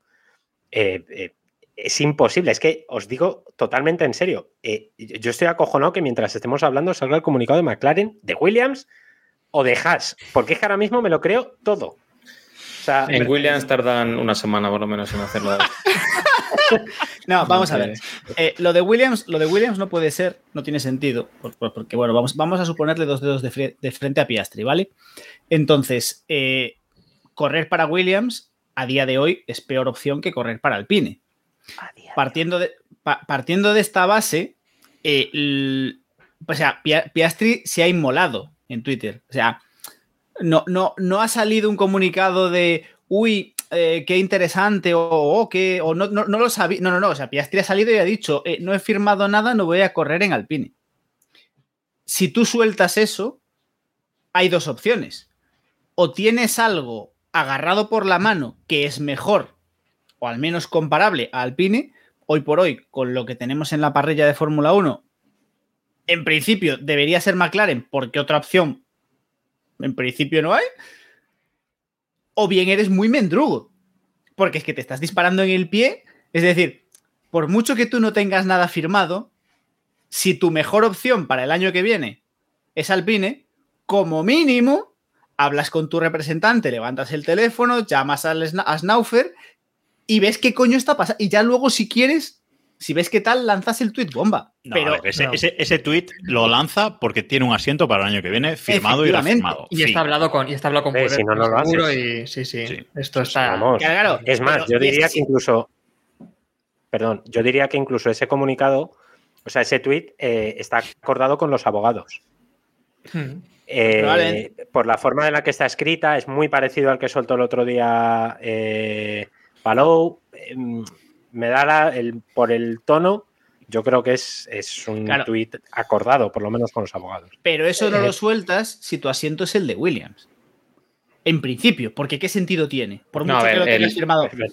El tema de Williams es, es, por lo menos por lo que dicen, que yo nunca lo he tenido en la mano, es una cesión eh, de Alpine. O sea, eras- por eso eh, era irónico todos estos comentarios que venía haciendo. Eh, el problema ahora en McLaren es Ricciardo, ¿no? Ricciardo se- con el tema de Palou ya declaró que él tenía contrato y que Mm. iba a valer a ese contrato. Así que eh, parece que vamos a tener ahí otro lío. A no ser que a Ricciardo le busquen un asiento decente, que yo no sé dónde puede estar. Oye, la verdad. Bueno, ¿Cómo en está, Alpine. cómo está- cómo está el tema, cómo está el tema contractual de, lo- de los pilotos de Toro Rosso? Gasly sí que está en teoría renovado. pero- no. Su no, y Gasly tampoco. No, Gasly, sí. Gasly sí, Gasly sí, Gasly sí, pero, pero Tsunoda no. Ojo, ¿eh? Ojo que ese puede ser un asiento muy rico, ¿eh? Ojo, Ese asiento es muy rico y Red Bull lleva buscando un piloto joven al que poder dar un poquito de protagonismo mucho tiempo. ¿eh? Esa jugada podría ser interesante. Bueno, aquí se están moviendo muchas cosas. Realmente, eh, aquí el movimiento que nos falta para completar esta Silly Season espectacular es una de dos. O que Hamilton anuncie su retirada, quede un Mercedes libre y Alonso se tire de los pelos. eh, O sea, Hamilton se, retira, Hamilton se retira y Mercedes ficha a Vettel, por las risas. por las risas. Por la, la otra opción es que Mercedes, como fabricante, se retire de la Fórmula 1 y Aston Martin se quede sin motores, por ejemplo. Eh, algo, algo, eso- algo falta todavía, algo falta. Sobre eso, los compañeros de GPcast estaban teorizando ayer precisamente que otra, otra, otra posible explicación a toda la mandanga esta de Alonso es que haya alguien ahí que sepa algo que nosotros no, o sea, que el resto no sabemos y, y hacían hincapié en que Toto ha traído muy de mano y ha cuidado muy mucho a Aston Martin y a lo mejor lo que se está preparando es un plan de jubilación en previsión de lo que viene. Un Totineos verde, por Un ejemplo. Totineos verde. Bueno. Una cosa, antes de terminar con esto, ¿cómo deja esto a Alpine en cuanto a su dupla de pilotos? Porque si la, de, la mierda. la de Ocon Piastri ya me parecía una dupla muy coja, pero muy, muy coja, porque Ocon no es primer piloto y Piastri lo puede ser dentro de unos años, tal vez, pero no como debutar como primer piloto. Mm, es que si tampoco está Piastri, ¿qué nos queda aquí? Nos queda Hulkenberg, a lo mejor sería buena opción. Yo recuperaría a Grosjean, que ya conoce la casa. Increíble. No sé, no sé, pero desde luego, desde luego que Eh, si Alpine quiere intentar la lucha por el título eh, con Ocon, mm, bueno, creo que se están equivocando bastante, que Susufur se está equivocando. Ganar carreras en 100 grandes premios, ¿no? Que decían. Sí, no sé. Yo, y más viendo lo que ha hecho con este fin de semana, que ahora vamos con eso. eh, pero bueno, no, no, no- no sé, a mí me quedan muchas dudas. Más que quién va a correr eh, en el otro McLaren, quién va a correr en el otro, en el otro Alpine, porque parecía claro que sin Alonso iba a ser Piastri. Y ahora con todo esto, mm, Una veremos. duda. qué pasa. Eh, Yuzu, campeón del universo, sigue siendo piloto de Alpine en algún modo? ¿O Sí. rompió Sí, sí. todos los lazos? No, no, es piloto de Alpine cedido a, a- es, en teoría es lo que iban a hacer con, con Piastri, o, o eso parecía, pero con el matiz extra de que le iban a dar los motores. Pero es que, claro, es que esto cambia todo. Es que ahora mismo, eh, teóricamente tienen a un piloto y tienen a varios chavales en, en, en la F2, el hijo de Mick Duhan. O sea, ya puestos a teorizar, chavales tienen en cantera, ¿no? Claro, Eh, Jack Duhan pero- es, es piloto. Ya, ya, no, no, yo no digo que sea lo lógico, pero que ese Creo asiento, o sea, que no debe tener creo su licencia. Bueno, Eso, se arregla. Un par de, un par de anuncios antes de seguir. Muchas gracias a Coyotitop Spa. Eh, por, esos, eh, por ese raid de 17 participantes, gracias a todos por, por uniros. Hemos estado hablando de lo de- del fichaje de Fernando Alonso a, Aston Martin y ahora vamos a comentar el Gran Premio de Hungría, que aún nos queda eh, tela que cortar. Quedaos por aquí, que todavía vamos a estar un ratillo. Gracias a todos por uniros. Y también muchísimas gracias a todos los que os estáis suscribiendo hoy, ya sea por primera vez al, al canal de, de Twitch o, o que renovéis suscripción. Muchísimas gracias a, a todos, que hoy somos muchos por aquí y está esto entretenido y muy, muy animado. Gracias por, por participar en el, en el chat eh, también. Y los del podcast, pues si alguna vez, si algún martes a las 9, aunque hemos empezado un poquito antes por todo esto, os animáis a, a pasaros por aquí por el directo, seguro que os lo pasáis, eh, que os lo pasáis bien. Bueno, eh, la Silly Season, así está. Esto va a dar para próximos podcasts. Lo importante es que parece que la Tiffy sigue. Yo creo que yo con eso me quedo contento. A ver dónde va Mick Schumacher también, porque, bueno, eh, hay mucho, hay mucho que, que cortar aquí mm, todavía. Y si se meten abogados por medio, pues va la cosa para. Para no se va a resolver eh, pronto. Lo de la Tiffy lo hablamos otro día, ¿eh? Sí, sí, mejor que ya. El rey de la lluvia. Y la- a pesar de todo esto, a pesar de que llevamos una hora y cuarto aquí grabando, pues este fin de semana ha habido gran premio. Este fin de semana ha habido gran premio en el eh, Hungaroring y además no ha sido un gran premio cualquiera porque Ferrari la ha vuelto a liar. Entonces vamos con eso porque aún nos quedan risas para otro, pa otro largo, largo rato. Parece, parece que el Gran Premio fue como hace dos meses ya. Sí, total. O sea, Pero, parece uf. que hace dos semanas de- del Gran Premio, pero no. Hungaroring este fin de semana dio más espectáculo del, del esperado. Otro saludo otra vez a, a Robe, que, que nos insistía antes de la carrera que Hungaroring siempre da espectáculo y bueno, parece que ha tenido eh, razón. ¿Qué os ha parecido el Gran Premio de este fin de semana en, en general? Eh, aunque no ha llovido, Héctor. Eh, a ver, ¿yo qué dije? Yo dije que no iba a llover el domingo, ¿eh? Sí, en los Llover libros. llovió, llover llovió en el podio, pero Ah, bueno, sí, lo de siempre. Llovió el sábado, que sí que lo dijimos también aquí, eh, aunque no fuese durante la clasificación, pero bueno, fue durante los libres. Eso aquí dijimos el sábado. Pero bueno, yo creo que un gran premio muy entretenido, ¿no? Em, también tal vez por venía un poco preciso por esto, ¿no? Porque el cambio este de temperatura del viernes al domingo a, algunos equipos, como uno que va de rojo, les volvió muy locos. Les volvió muy locos este cambio de temperatura y del estado de la pista. Y eso pues se tradujo en una carrera muy entretenida el domingo. Una carrera eh, que para mí también fue eh, divertida. No sé, Diego, ¿tú cómo la viste? ¿Te lo pasaste bien? ¿O, si hiciste como la semana pasada y, has ido viendo a tramos y sin voz? No, no. Debería haberla vista, vista sin voz por el bien de mis úlceras. Pero eh, más allá de eso, no, no, la, la carrera ha estado entretenida, especialmente gracias a Ferrari. Tenemos que darles muchas gracias, a, muchas gracias por ello. Y la carrera ha estado entretenida, el mundial ya, pues lo que es la lucha por el mundial, no tanto. Ahora podemos comentar. Bueno, eh, pole de Russell el eh, sábado en este Gran Premio, sorprendente, a 44 milésimas se la quita se la quita Carlos Sainz. Eh, no marcó récord de ningún sector, creo, pero sí que juntó sus mejores sectores de todo, de todo el sábado y, marcó la, la, pole, pole para, eh, para Russell, aunque a pesar de todo, pues Carlos Sainz segundo, eh, Leclerc eh, tercero, Verstappen en décima posición por esos problemas que, tuvo y Pérez también décimo primero. Todo parecía encaminado hacia un doblete de Ferrari que además... una cosa, en esta clasificación fue David, ¿no? David tuvo jaleo también creo en Twitter el, sábado por esto, porque tú, bueno, creo que... Qué raro. Yo jaleo, no. no puede ser. Mm, bueno, recordemos que también tuvo un problema Hamilton en esta clasificación, le falló el DRS, se comentaba pues, que podía haber perdido unas 5 o 7 décimas y yo también quería preguntarle a David si cree que Hamilton habría luchado por esa pole, que creo que es el tema que se discutía. Eh, a ver, el DRS en un circuito tan corto, yo puedo justificar tres décimas, cuatro décimas. Pero siete décimas es mucha leña, ¿eh? En un circuito de 1.18 eh, a mí me parece exagerado. ¿Que podría haberle peleado? Pues no lo sé. Pero yo creo que no. Y yo creo que Russell ha pegado un golpe en la mesa con esta pole muy bestia. Que luego ya durante la carrera tal, porque Russell, pues bueno, pasó lo que pasó. Pero a mí me parece que fue bastante elocuente ¿no? la, situación. Y Hamilton yo creo que no le han metido una de esas en clasificación en, en condiciones medio normales eh, desde hace mucho.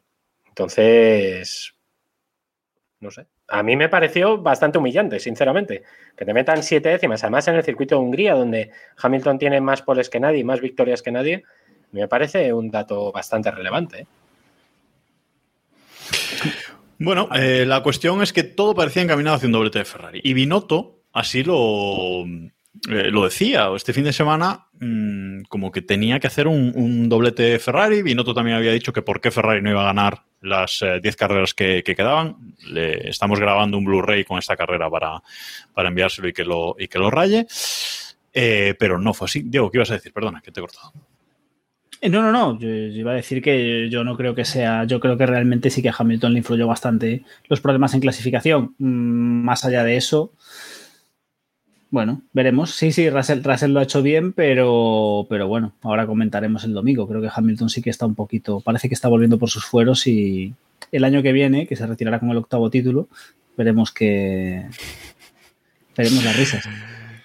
El resumen de la, de la carrera podría carrera en Ferrari. Podría ser ese, podría ser todo mal en Ferrari. Porque eh, todo fue mal y no sé ya si Iñaki Rueda, Héctor, tiene alguna defensa posible. Em, no, no.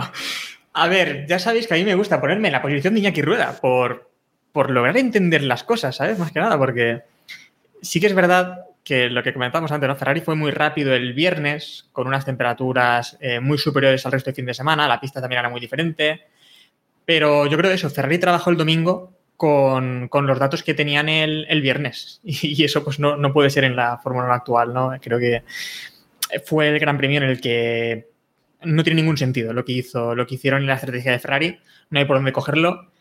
Y es que no vieron eh, cómo estas temperaturas tan diferentes afectarían sobre todo al neumático duro. Y es que además lo que es peor, tenían al Alpine, que había ya probado con neumáticos duros antes, los Haas, su hermano pequeño también había probado ya con los, con los neumáticos duros, y no funcionaban, no había forma de meterlos en temperatura, y aún así, no sé cómo, pues se ocurrió esta catástrofe.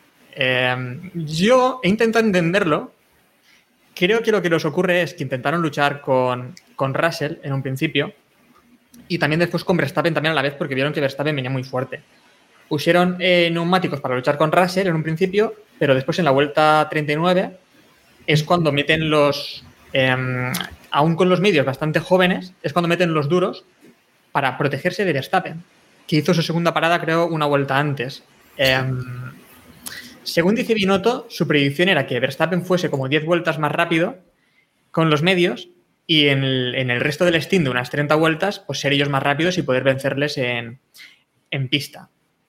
Pero bueno, es que lo que decíamos antes, Leclerc los C2 no logró ponerlos en temperatura, porque es que no había forma de ponerlos en temperatura con la pista tan fría. Y, y es que no, no hay por dónde cogerlo. En este Gran Premio sí que es verdad que no tiene ningún sentido.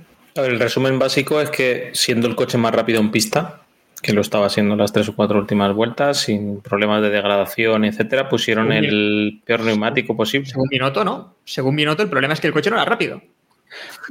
Otra. puede contar. Hay que ver la grafiquita. En lugar de Sí. decir que el problema ha sido nuestro, la estrategia la hemos cagado, no, es que el coche no era rápido. ¿Cómo que no era rápido?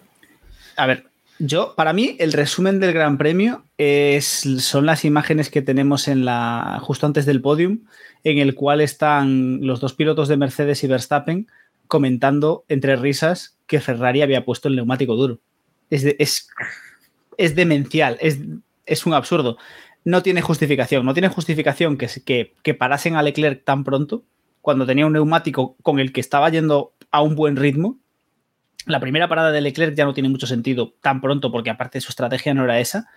Y paran un poco por, un poco por miedo o un poco, no, no sé, o por, por, por intentar adelantar. Es que no sé, no, tiene ningún sentido. Y, pero es que lo de los blandos, pero es que lo de los duros no tiene sentido. Es decir, Ferrari se pasó, es cierto que se pasaron todo el fin de semana diciendo que le tenían miedo al graining, que el neumático blando, mm, lo que tú quieras, pero es que eh, no es justificable. Y que a estas alturas de la película eh, por mucho que Alonso y Alpine y toda esta gente les estén haciendo un favor capeando el temporal, que a estas alturas de la película aún no hayan rodado cabezas, es que, es que Ferrari es un meme.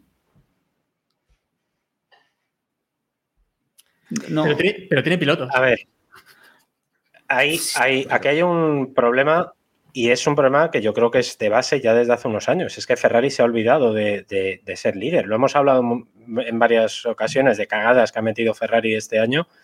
Ferrari no sabe ir a contrapelo. Ellos tienen una idea de su estrategia y en el momento en el que se la mueves un poquito, ya la lían. En cambio, Red Bull, por ejemplo, en esta carrera, ha sabido actuar perfectamente, que es lo que suele hacer Red Bull. Que no me funcionan los neumáticos, que tengo que tal, adelanto la entrada de, de Verstappen y como tengo un coche con la suficiente eh, potencia o el suficiente ritmo como para pelear en pista, me la puedo jugar, adelantar en pista y aparte tengo un piloto como Max Verstappen del que me fío. Que eso también es un detalle que podrían tener en cuenta en, Ferrari, ¿no?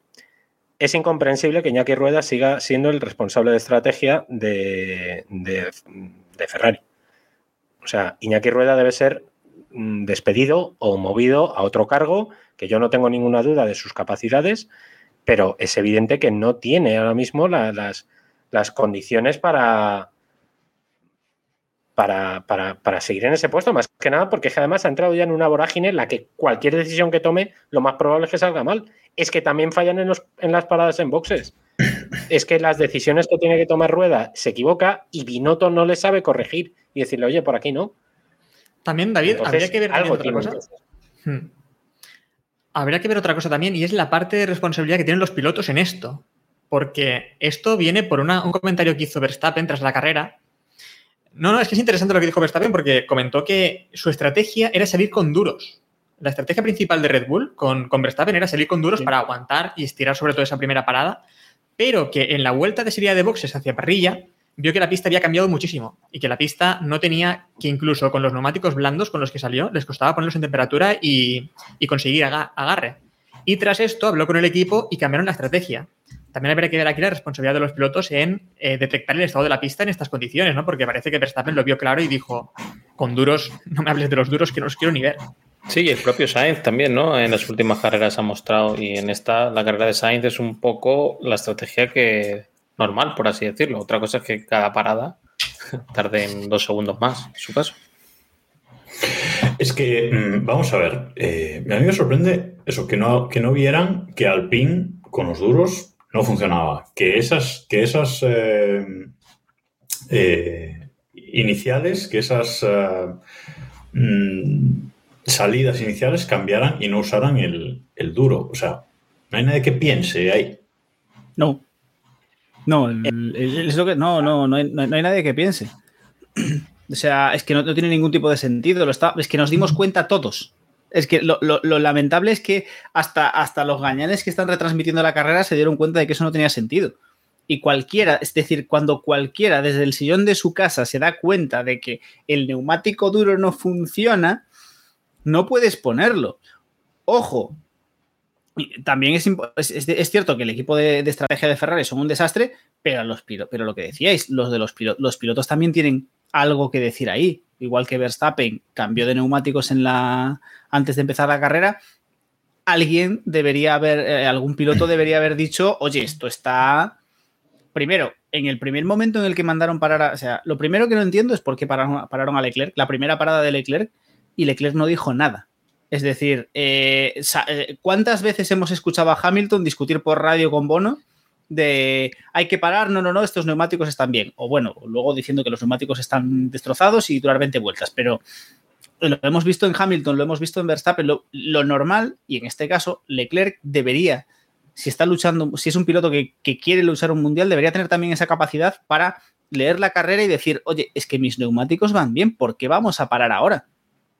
dadme un motivo, que tendréis un motivo, pero explicadme, explicadme algo. Y del mismo modo, no sé, es que no tiene. Vale, que a ti te- que en la segunda parada te mandan parar, llegas, te planchan los duros y estás en la mierda. Pero no sé, debería, deberían, no sé si es que no leen la carrera o que no hablan con el equipo, o que, lo que nos pinchan las radios que no deben, pero lo que vemos es un, unos pilotos pasivos totalmente en ese sentido. Y al final es que no, no vamos a pedirle que sean como Fernando Alonso, que está, que está rodando y por las pantallas siguiendo al- lo que pasa en la carrera, pero no sé, un poquito de interacción. ¿no? Una cosa también a destacar de una-. Sí, perdona, David. Perdón. Venimos del stop inventing de, de Sainz, ¿eh? Y eso sentó muy mal. Mm, mm, Lo, lo digo muy en serio. O sea, probablemente haya habido un aviso a los, a los pilotos de, oye, que mandamos nosotros, ¿eh? Pero, pero, hay, Es que, pero hay un claro. mundo, pero hay un mundo Sí, sí, o sea, sí, del no, stop inventing al oye, estos neumáticos están viendo bien, o yo creo que Totalmente. hay, o sea, hay, hay un mundo, el stop Yo entiendo. inventing. A ver. Claro, yo entiendo que es, es un poco. eh, puede estar un poquito en intermedio, ¿no? Es, yo, para mí, la mayor culpa la tiene el muro. Porque al final ellos tienen muchos más datos que los pilotos. Los pilotos tienen pues, sensaciones, los pilotos no tienen por qué ver que los dos Alpine habían montado los duros y que estaban rodando un segundo y pico más lento que antes y que estaban perdiendo posiciones. Eso sí lo tiene que ver Iñaki Rueda o el paisano que está al lado de Iñaki Rueda o el o Binotto o, o alguien. O sea, alguien tiene que verlo porque nosotros lo estábamos viendo.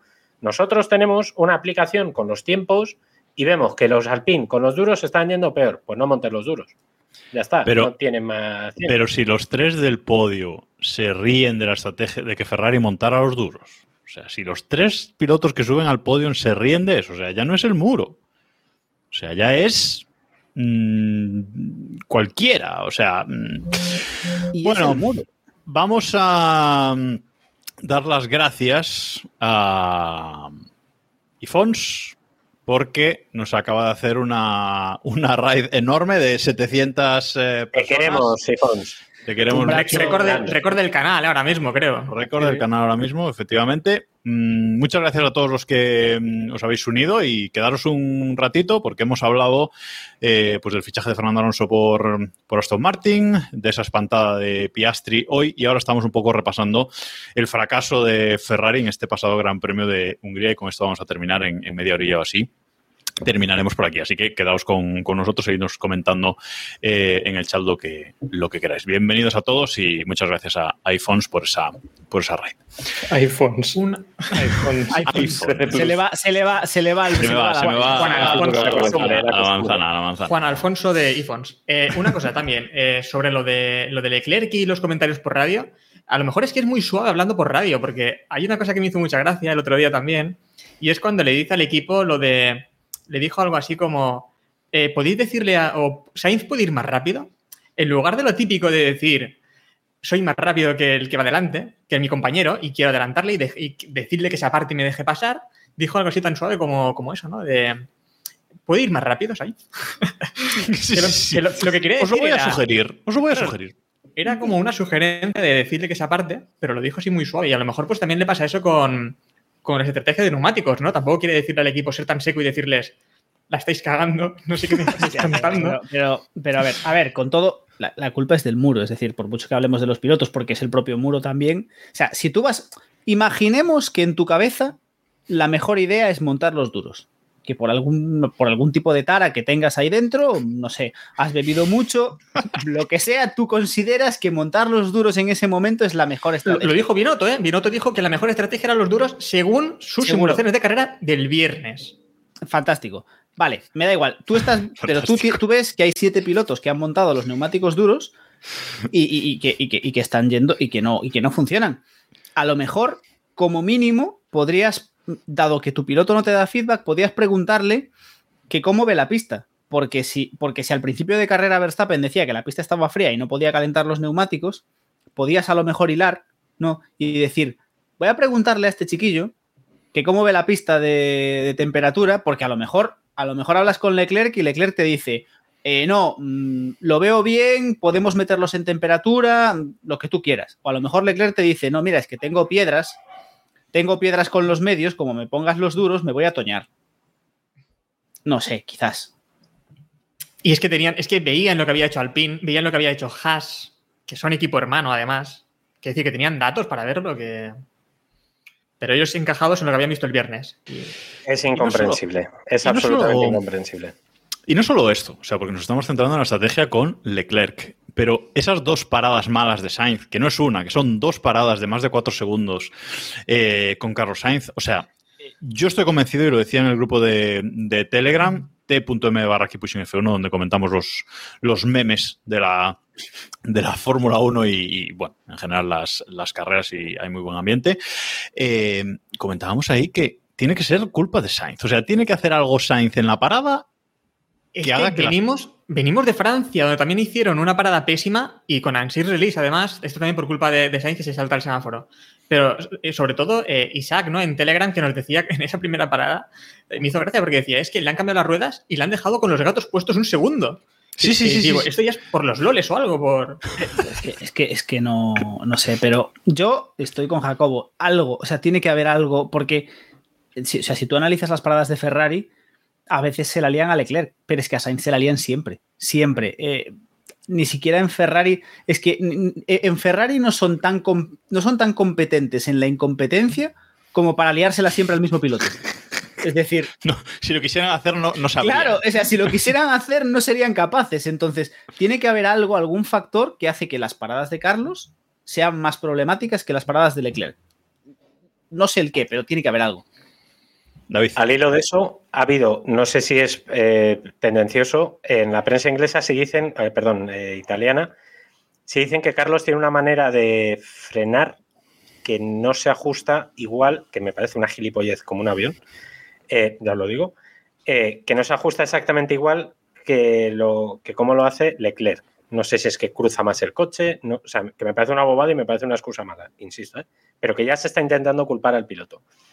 Eh, dicho esto, y luego otra cosa, la parada que hacen con Sainz, la segunda, que es a, a 23 vueltas del final, a mí me pareció muy optimista. Más que nada porque le dieron en bandeja a Hamilton que le adelantara. Hamilton entró cinco vueltas más Sí, sí, tarde y llegó a final de carrera con los neumáticos en mejores condiciones. Punto final. O sea, y, y, y Sainz no estaba haciendo malas vueltas ¿eh? con los medios. Había estirado los medios lo suficiente como para no tener que montar los duros, que evidentemente no tenían que haber montado. y entonces dejaron, le regalaron el podio a, Hamilton, que luego ya Hamilton encima pasó a Russell, etcétera. No sé, Vamos a dejar todo mal, todo mal. Cuanto peor, mejor. Eso es el resumen de, Ferrari. Eh, vamos a dejar a Ferrari atrás eh, y hablar un poquito de, Red Bull, porque el protagonista eh, efectivamente fue, fue Ferrari. Se hablaba también ayer de si el amor de Fernando Alonso por Ferrari es tanto que quiso anunciar eso para que se dejase de hablar de, de Ferrari, porque habríamos estado toda la semana pidiendo la dimisión de Binotto y ahora pues se ha diluido evidentemente ese, ese tema, pero bueno. Pero hay que hablar un poquito de, Verstappen, porque otra victoria incontestable de, Verstappen desde la décima posición. Incluso pareció una victoria fácil saliendo desde la décima posición, que esto es eh, increíble. Esa pinza que Red Bull le hizo a Ferrari, que, ya hemos comentado, y en, el muro de Ferrari les dio una embolia eh, y no supieron reaccionar, no supieron cómo tapar, cómo parar esa remontada de, eh, de Verstappen. Y bueno, eh, pues una victoria más eh, de Max, Iván, que se escapa en el Mundial eh, a 80 puntos por delante de, Leclerc y que bueno, luego, luego comentamos un poco más tarde, pero que es que parece que este año está ganando carreras sin, vamos, con el codo por fuera. Sí, sí, Red Bull lo hace fácil, es evidente, y Verstappen lo hace aún más. están teniendo problemas, pero es que se reponen de todos los problemas.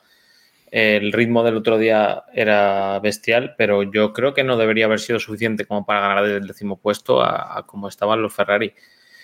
No sé, eh, quizá la posición de Russell ahí confundió un poco a los Ferrari. Eh, es evidente que Russell debía irse para atrás. Eh, en un momento u otro, los Ferrari deberían pasarle y, la verdad que consiguieron adelantarle con Leclerc, pero dejaron a Sainz atrás. Luego Leclerc fue el, el, la peor estrategia. Al final los dos se fueron a, atrás y Verstappen fue el que se sacó la, victoria de, la chistera. Yo creo que ya, mm, me duele decirlo, pero creo que es campeón del mundo ya para la temporada que queda. Parece de broma, otra vez decimos lo de los 50 puntos que le sacaba Leclerc al principio de temporada. Ya le saca 80, ¿eh? Verstappen al segundo. O sea que. Incluso con trompo incluido. Eso. hizo un trompo, creo que la vuelta 41 fue, hizo un trompo. Em, vuelta de, de 360 grados, volvió a la pista, nada, perdió un poco de tiempo, pero. Eh, Driver of the Day para Pérez, porque, porque Pérez en ese momento se ganó, justificó su renovación. Por, o sea, solo con ese momento yo creo esa que defensa. esa defensa de Pérez, que nos le damos mucha cera, porque bueno, Pérez es, da para lo que da pero es cierto que este año especialmente, cuando ha hecho falta, ha estado ahí. Incluso el año pasado. Al final del año pasado, ¿eh? Al final, final del año pasado, cuando hizo falta realmente, ha estado ahí. Puede ser que no sea el que más suma para el campeonato de constructores, puede ser que no vaya a ser el, que no vaya a ser el segundo del mundial, pero en las veces que ha hecho falta, ha estado ahí, que es más de lo que podemos decir de muchos pilotos. De hecho, es más de lo que, mucho más de lo que decíamos de Botas el año pasado. Esa, esa, defensa, es que esa defensa de Pérez nos pareció ese, ese momento de cuando éramos pequeños estábamos en la cola para cualquier cosa y ponías la mano así de lado para que nadie se colara y nadie pasara, pues igual. O sea, es que ha sido en plan. Mm, su, trabajo, pero es que además Verstappen está siendo mucho mejor piloto que los pilotos de Ferrari y, bueno, y ya no te digo Red Bull como equipo lo que está haciendo y, como, y con las estrategias, ¿no? Por lo tanto, es que no es rival, es que no hay nada que hacer esta temporada, es otro campeonato para, para Verstappen y para Red Bull y muy merecido, porque vamos, es que lo de Verstappen está pilotando también de una forma abismal, vamos. Verstappen es una bestia, es una bestia, pero pero Red Bull, Red Bull lo estamos haciendo muy bien, pero es que es eso, el nivel de Verstappen es descarado. Eh, nos vamos al ejemplo de siempre, aquella famosa, aquella famosa carrera de Schumacher ganando con, cuatro paradas. Pero, pero al final es eso, es las estrategias de Red Bull también funcionan porque tienen un piloto que las lleva a cabo. Y saben que si le dicen a Verstappen que tiene que hacer algo, lo va a hacer y lo va a cumplir.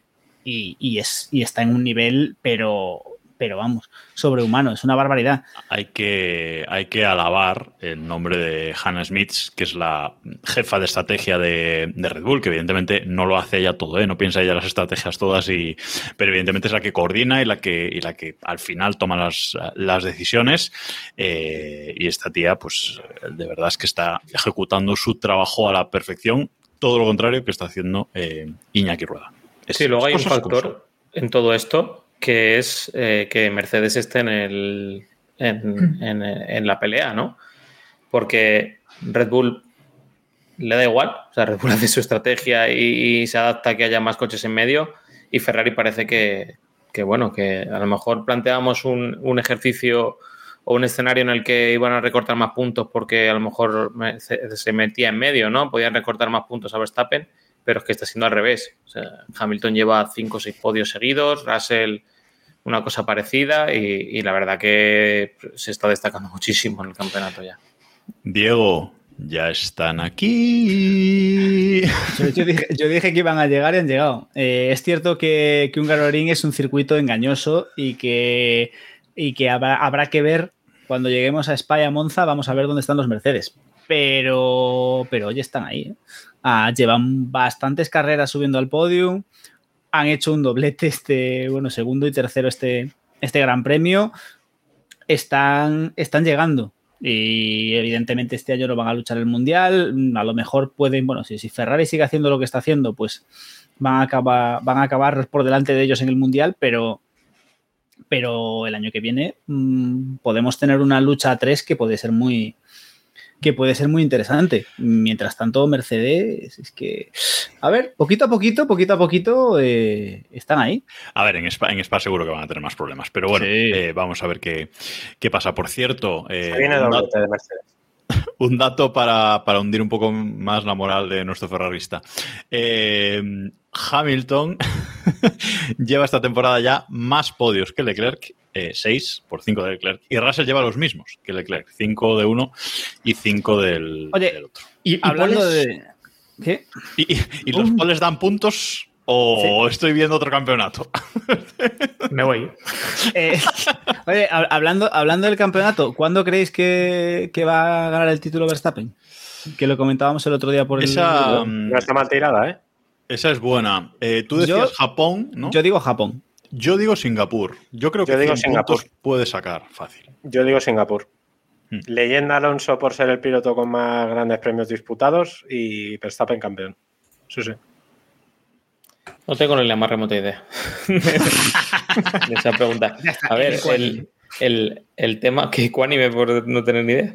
Que el tema es lo que ha dicho Binotto no hoy de que ellos han acertado en 11 de las 12 o 12 de las 13, no recuerdo cuántas llevamos, y que nada, que la temporada está siendo muy buena para Ferrari. Yo estoy de acuerdo que no hay, en que... Que no hay que cambiar nada, ha dicho. Claro, yo estoy de acuerdo en que los señores de la fábrica que han fabricado el coche tienen que estar muy contentos, tienen que subirles el sueldo, pero el resto creo que tiene que mejorar mucho. A ver, la fiabilidad también se podría mejorar un poco, ¿eh? Bueno. Eh, por cierto. Sí, pero no, que... pero no, es, no ha sido lo que les ha quitado más puntos. No. ¿eh? En, en, el No, cómputo no, no. general, acordaros cómo empezó Red Bull. O sea, y mira dónde está la Verstappen, ¿no? Entonces. Por cierto, que en medio de toda esta vorágine de la silly season, el lío de Ferrari y todo esto, eh, Red Bull ha aprovechado para anunciar que hasta 2025 Honda le va a seguir dando eh, motores sin evoluciones, eso sí, o parece que sin evoluciones por parte de Honda, pero hasta 2025 van a tener motores Honda. No sé, Héctor, qué motores tendrán a partir de 2026. Eso es un misterio, pero bueno, hasta 2025 tienen motores. Audi. Después, pues se habla bastante de una cosa, una posibilidad de la que no hemos hablado nunca por aquí, que Iván le lo señala ya por ahí, que es Porsche.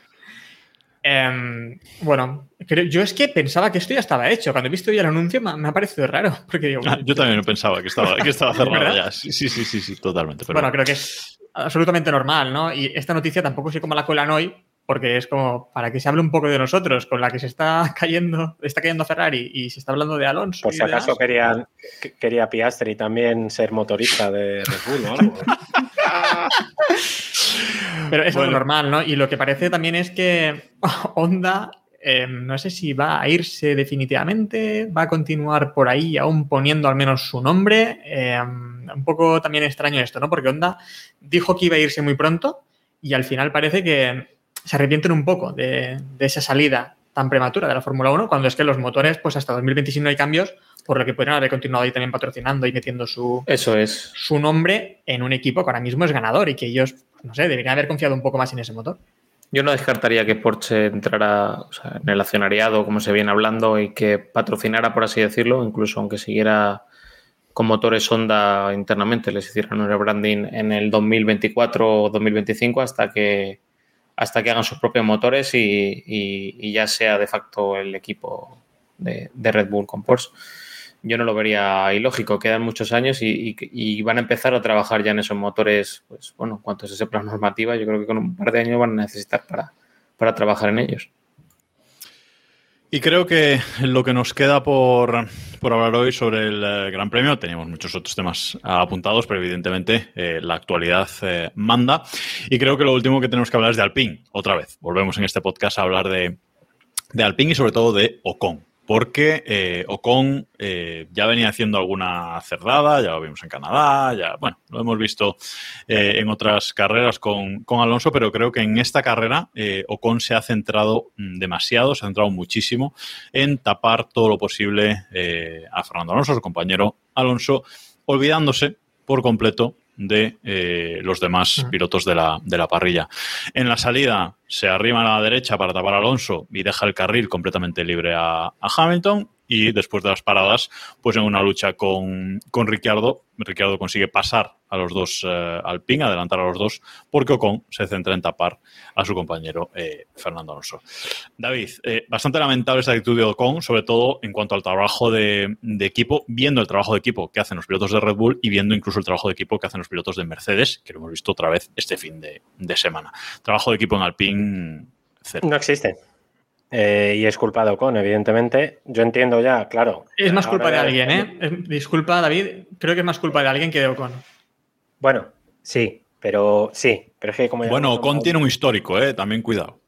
A ver, esto es, esto es lo de siempre. Eh, un piloto tiene que tener muy claro que el primer piloto con el que no se puede chocar es su compañero.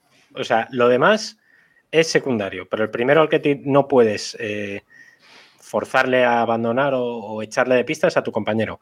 Lo que ha hecho Chocón es eh, forzar otra vez la, la situación y tensar más la cuerda. Claro, yo ahora ya, después de lo que ha pasado, si pones un poco la, visión general del mapa, tú ves, entiendes perfectamente que Alonso tome las decisiones que tome, diga lo que dijo, eh, porque ya total, ¿para qué va a guardar las formas? ¿no? En la carrera ya lleva un día con el contrato firmado por, por, Aston Martin, que se prepare lo que le viene ahora por delante, porque claro, como decía antes Diego con mucho acierto, que se prepare lo que va a tener ahora delante, ¿no? Eh, Ocon ya lo hemos visto muchas veces que es un piloto que no tiene mucho cuidado con sus propios compañeros, ya le ha generado muchos problemas, casualmente también con Staffnauer de jefe de equipo, por lo que sea. Por lo que sea. Eh, por lo que sea. Em, y deberían tener un poquito de, por lo menos llamarle un poquito al orden, ¿no? Porque en una de estas es otro piloto que no es Alonso y acaban los dos fuera. Segurísimo. A mí me resulta extraño que, sabiendo lo que sabemos hoy, que Alonso no alargara un pelín más la frenada en esa primera, esa primera vuelta por, por, no sé, por decencia o así. No lo hizo porque es que con... no es que se pues lo pusiera fácil, es que le forzó prácticamente a ello. Pues igual por, por, por, estirar un poquito más la racha de puntos. Alonso lleva ocho carreras en los puntos, que es una racha, creo recordar, que no tenía desde 2014 en la misma temporada no encajaba ocho carreras seguidas en los puntos, que no es que sea el récord de la leche, pero bueno, pero oye, después de cómo empezó, pues a mí me parece bastante. Y luego, como comentan en el chat, eh, a final de carrera dejan de repente pasar a, Alonso, le mandan la orden de que Ocon le deje pasar. No sé. como, dice, como dice de por vida 3 en el, en el chat, eh, Alpine siempre mal y tarde. También se puede aplicar a Ferrari, ¿eh? Pero... O con también hecha fuera. hoy, de hecho, mm. hoy también se puede aplicar al pin. Siempre mal y tarde. O con también, de hecho, echa, echa fuera de la pista Alonso también en esa primera vuelta. Imagino que también es un poco por eso por lo que Alpine al final decide dejarle, dejarle pasar la, ¿no? darle la posición a Alonso. Pero yo sobre en todo... La curva, mm. una cosa, Héctor, en la curva 5, que es que en esa que echa Alonso de, pista, el ingeniero, o sea, Alonso se queja por radio y el ingeniero le dice, bueno, tranquilo, venga, vamos a centrarnos en la carrera, que seguimos en carrera. Y le dice a Alonso, sí, seguimos en carrera gracias a mí, chicos. Es decir, como diciendo, es que si yo hago lo que con ya está. O sea, sí, dice, también, Alonso también algo así como que no ha visto nunca un piloto defenderse como lo ha hecho Ocon, ¿no? Eh, a mí la defensa de Ocon no me parece tan mal, Bueno, no, no- si la no- comparas con si la comp- pegarle a un padre. Exacto. No, eso, eso me parece, bueno, puede estar mal, pero es que lo que me parece muy, muy, muy grave es que cen- centrándose en Alonso, deje pasar a Hamilton. Y de nuevo, después, más tarde, centrándose en Alonso, deje pasar a Ricardo también. Que es que ya es. No sé, Igual tú puedes también quiero un asiento en McLaren. Como hay dudas, pues, pues vale. Hay hueco. hay hueco. Tú puedes defenderte de tu compañero y ya está mal defenderse como lo hizo porque es muy agresivo y pueden acabar los dos fuera. Pero es que encima que por esa defensa te coman la tostada los rivales a ambos coches, eso me parece, vamos, gravísimo. Y, y es que yo imagino que en otros equipos, sobre todo en Red Bull, por ejemplo, cuando planifican las salidas, entiendo que lo planifican juntos y lo que cada uno debe hacer para que ambos, sobre todo cuando salen juntos, para ser un muro y que nadie logre adelantarles a ellos y si pueden cazar a alguno de, los de delante. Pero es que aquí Ocon hizo simplemente la carrera para él, para quedar él por delante de Alonso. Sí. No ya él por delante de otro, sino por delante de Alonso. Era lo único que le importaba. No sé, no, no ha tenido ningún tipo de sentido lo de Ocon. A mí ya lo sabéis de capítulos anteriores, es un piloto que no me cae muy bien. No, no, no entiendo su actitud en, en pista, sobre todo. Luego, su personalidad no, no sé cómo es, pero vamos, fuera de pista me parece un tío normal, pero en pista eh, no, no entiendo su forma de, de actuar realmente. Pero bueno, eh, veremos, veremos a partir de ahora porque sí que puede haber más, eh, más fiesta y entiendo que las nuevas mejoras que vaya viendo se las van a dar a Ocon primero antes que, que Alonso. De mm, no creo que haya ninguna, ninguna duda. Eh, los mundiales, eh, como decíamos, Verstappen 80 puntos por delante de, de Leclerc, camino al título, será en Singapur, será en Japón. Eh, No creo que salga mucho Lo más de ahí. decimos, lo decimos para que la perdón, lo decimos para que la gente lo vea gráficamente, son tres carreras y pico de ventaja. Es muy bestia, ¿eh? O sea, tres carreras y pico. Bueno, ya no le vale a, a Leclerc ganarlo todo y hacer todas las vueltas rápidas. No, no. Que, que hasta ahora le valía. Exacto. Ya, Matemáticamente. Molaría, que- molaría que Verstappen se pillase algún gran premio de vacaciones. sí, claro. Rollo, pero, pero rollo, no, es que a, a Singapur no me apetece ir, que hace mucho calor, entonces me lo salto. Que suban a Piastri. Que que- Bueno, Sergio Pérez eh, está a 5 puntos de ser segundo, tiene 178 puntos Charles Leclerc y 173 eh, tiene Sergio Pérez, con lo cual eh, ya está a punto del, del doblete Red Bull eh, incluso. Sainz baja a la quinta posición, lo adelanta de nuevo eh, George Russell, 150. 150 puntos, creo que va a decir Jacobo. 158 sigue Sainz, 156, 146 Hamilton. Eh, el caso es que. eso, No, ya ¿no? estoy, ya estoy. Eh, me ha hecho el- esto hoy está mm, fallando. No está acostumbrado a podcasts tan largos. Yo, Sí, Bueno, será esto. No, a los demás no nos ha fallado, ¿eh, Jacobo? no, Iván, sí. bueno, No, a mí no. que me ha fallado. decía nada. He rescatado Decía- aquí cantando la clasificación. Ya está De- dicha la clasificación. Vale, vale, vale. Pues ya está. Eh, y Lewis Hamilton amenaza, ¿eh? O sea que cuidadito. chan, chan, chan. En el Mundial de Constructores, Mercedes solo está a 30 puntos de. Ya no hablamos del primero, porque es eh, Red Bull que va, que va mm, sobrado, pero Mercedes está a solo 30 puntos ya de, de Ferrari. Mm, Cuidado con esto. Alpine, por su parte, ha hecho los mismos puntos que McLaren en este Gran Premio, con lo cual siguen ahí agarrados a la, a la cuarta mm, posición, separados únicamente por, por cuatro puntos, y veremos lo que pasa a partir de ahora. Podríamos hablar hoy de muchas más cosas, de por qué la FIA tardó tanto en sacar el Virtual Safety Car, de la realización otra vez lamentable y con esos planos eh, desde la grada con la gente levantándose, mm, tapándolo todo. mm, o sea, mm, no sé. Podríamos hablar de muchas cosas, pero la verdad es que casi un capítulo de dos horas hoy creo que, chicos, eh, es suficiente. No sé si tenéis algo más que comentar para cerrar. Que en principio nos vamos de vacaciones, ¿no? Veremos qué, qué pasa en las próximas semanas. Pues, pues hombre, pues no te sé decir. Igual mañana Alonso Bueno, claro, por- a- a ver. monta su- el ficha a Piastri. A ver, cuando, cuando, cuando ahora, mañana cuando Alfa Tauri anuncie el fichaje de Piastri y no sé, y Alpine a su noda o algo. Hostia, con su noda, tío, qué equipazo. Qué equipazo más bueno. Me da hasta rabia. Me da hasta rabia. Qué bonito sería. Eh, no, a ver, sí, en principio eh, nos vamos a ir eh, 15 días de vacaciones, un par de semanas sin podcast, pero evidentemente Ojalá. si, Pia- si Piastri, si Piastri ficha por McLaren o si hay un anuncio importante en esta season que se ha revolucionado ahora, que la Fórmula 1 pues empezaba sus vacaciones el 31 de agosto, el 31 de julio por la tarde, pero se ve que no. A ver, Eh, llevamos años, llevamos años quejándonos de que son unos siesos y no tenemos una silly season interesante. Ahora nos jodemos. O sea, nos lo han dado Ya, todo. pero es que la han quemado, la han quemado muy rápido. Sí, es que Sí, bueno, bueno, bueno, bueno, Pero si. Piastri tiene una batalla legal por delante, que me estáis Bueno, contando? eso sí. perdona, tenemos Palou. a Piastri votando, Sí. a Palou, que no sabemos qué coño va a pasar con él, eh, los 27 pilotos que tiene McLaren fichados. Eh, queda mucho. De que, Ojo, a lo mejor. Alonso se montó un equipo. Alonso tiene más monoplazas que HRT en su momento. Pensemos también en eso, ¿eh? Pensemos que Alonso montando equipos regular, ¿eh? que iba a montar uno de ciclismo y bueno. el de ciclismo salió- bien. Salió un poco regular. El, el de ciclismo bien, sí. Eh, bueno, como, como decía, en principio van a ser dos semanas sin podcast, pero si hay algún anuncio importante mañana, pues la semana que viene estaremos aquí para comentarlo, haremos algún express o algo. No, no desconectamos del, del todo y, por supuesto, como os decíamos, eh, en nuestro grupo de Telegram, t.m barra keep pushing F1, uníos ahí porque mm, de verdad que sigue habiendo muy buen ambiente, aunque haya eh, mucha gente.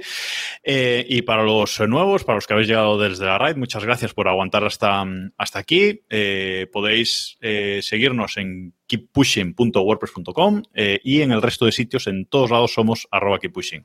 En Twitter somos arroba keeppushingf1, en Telegram arroba keeppushingf1, en YouTube, si queréis ver este capítulo completo en diferido, youtube.com barra keeppushingf1 y por supuesto aquí en Twitch, twitch.tv barra keeppushingf1. Gracias, eh, Iván, Héctor, Diego, David. Descansad lo que podáis y veremos dónde acaba corriendo Piastri. Gracias a ti, cuerpo.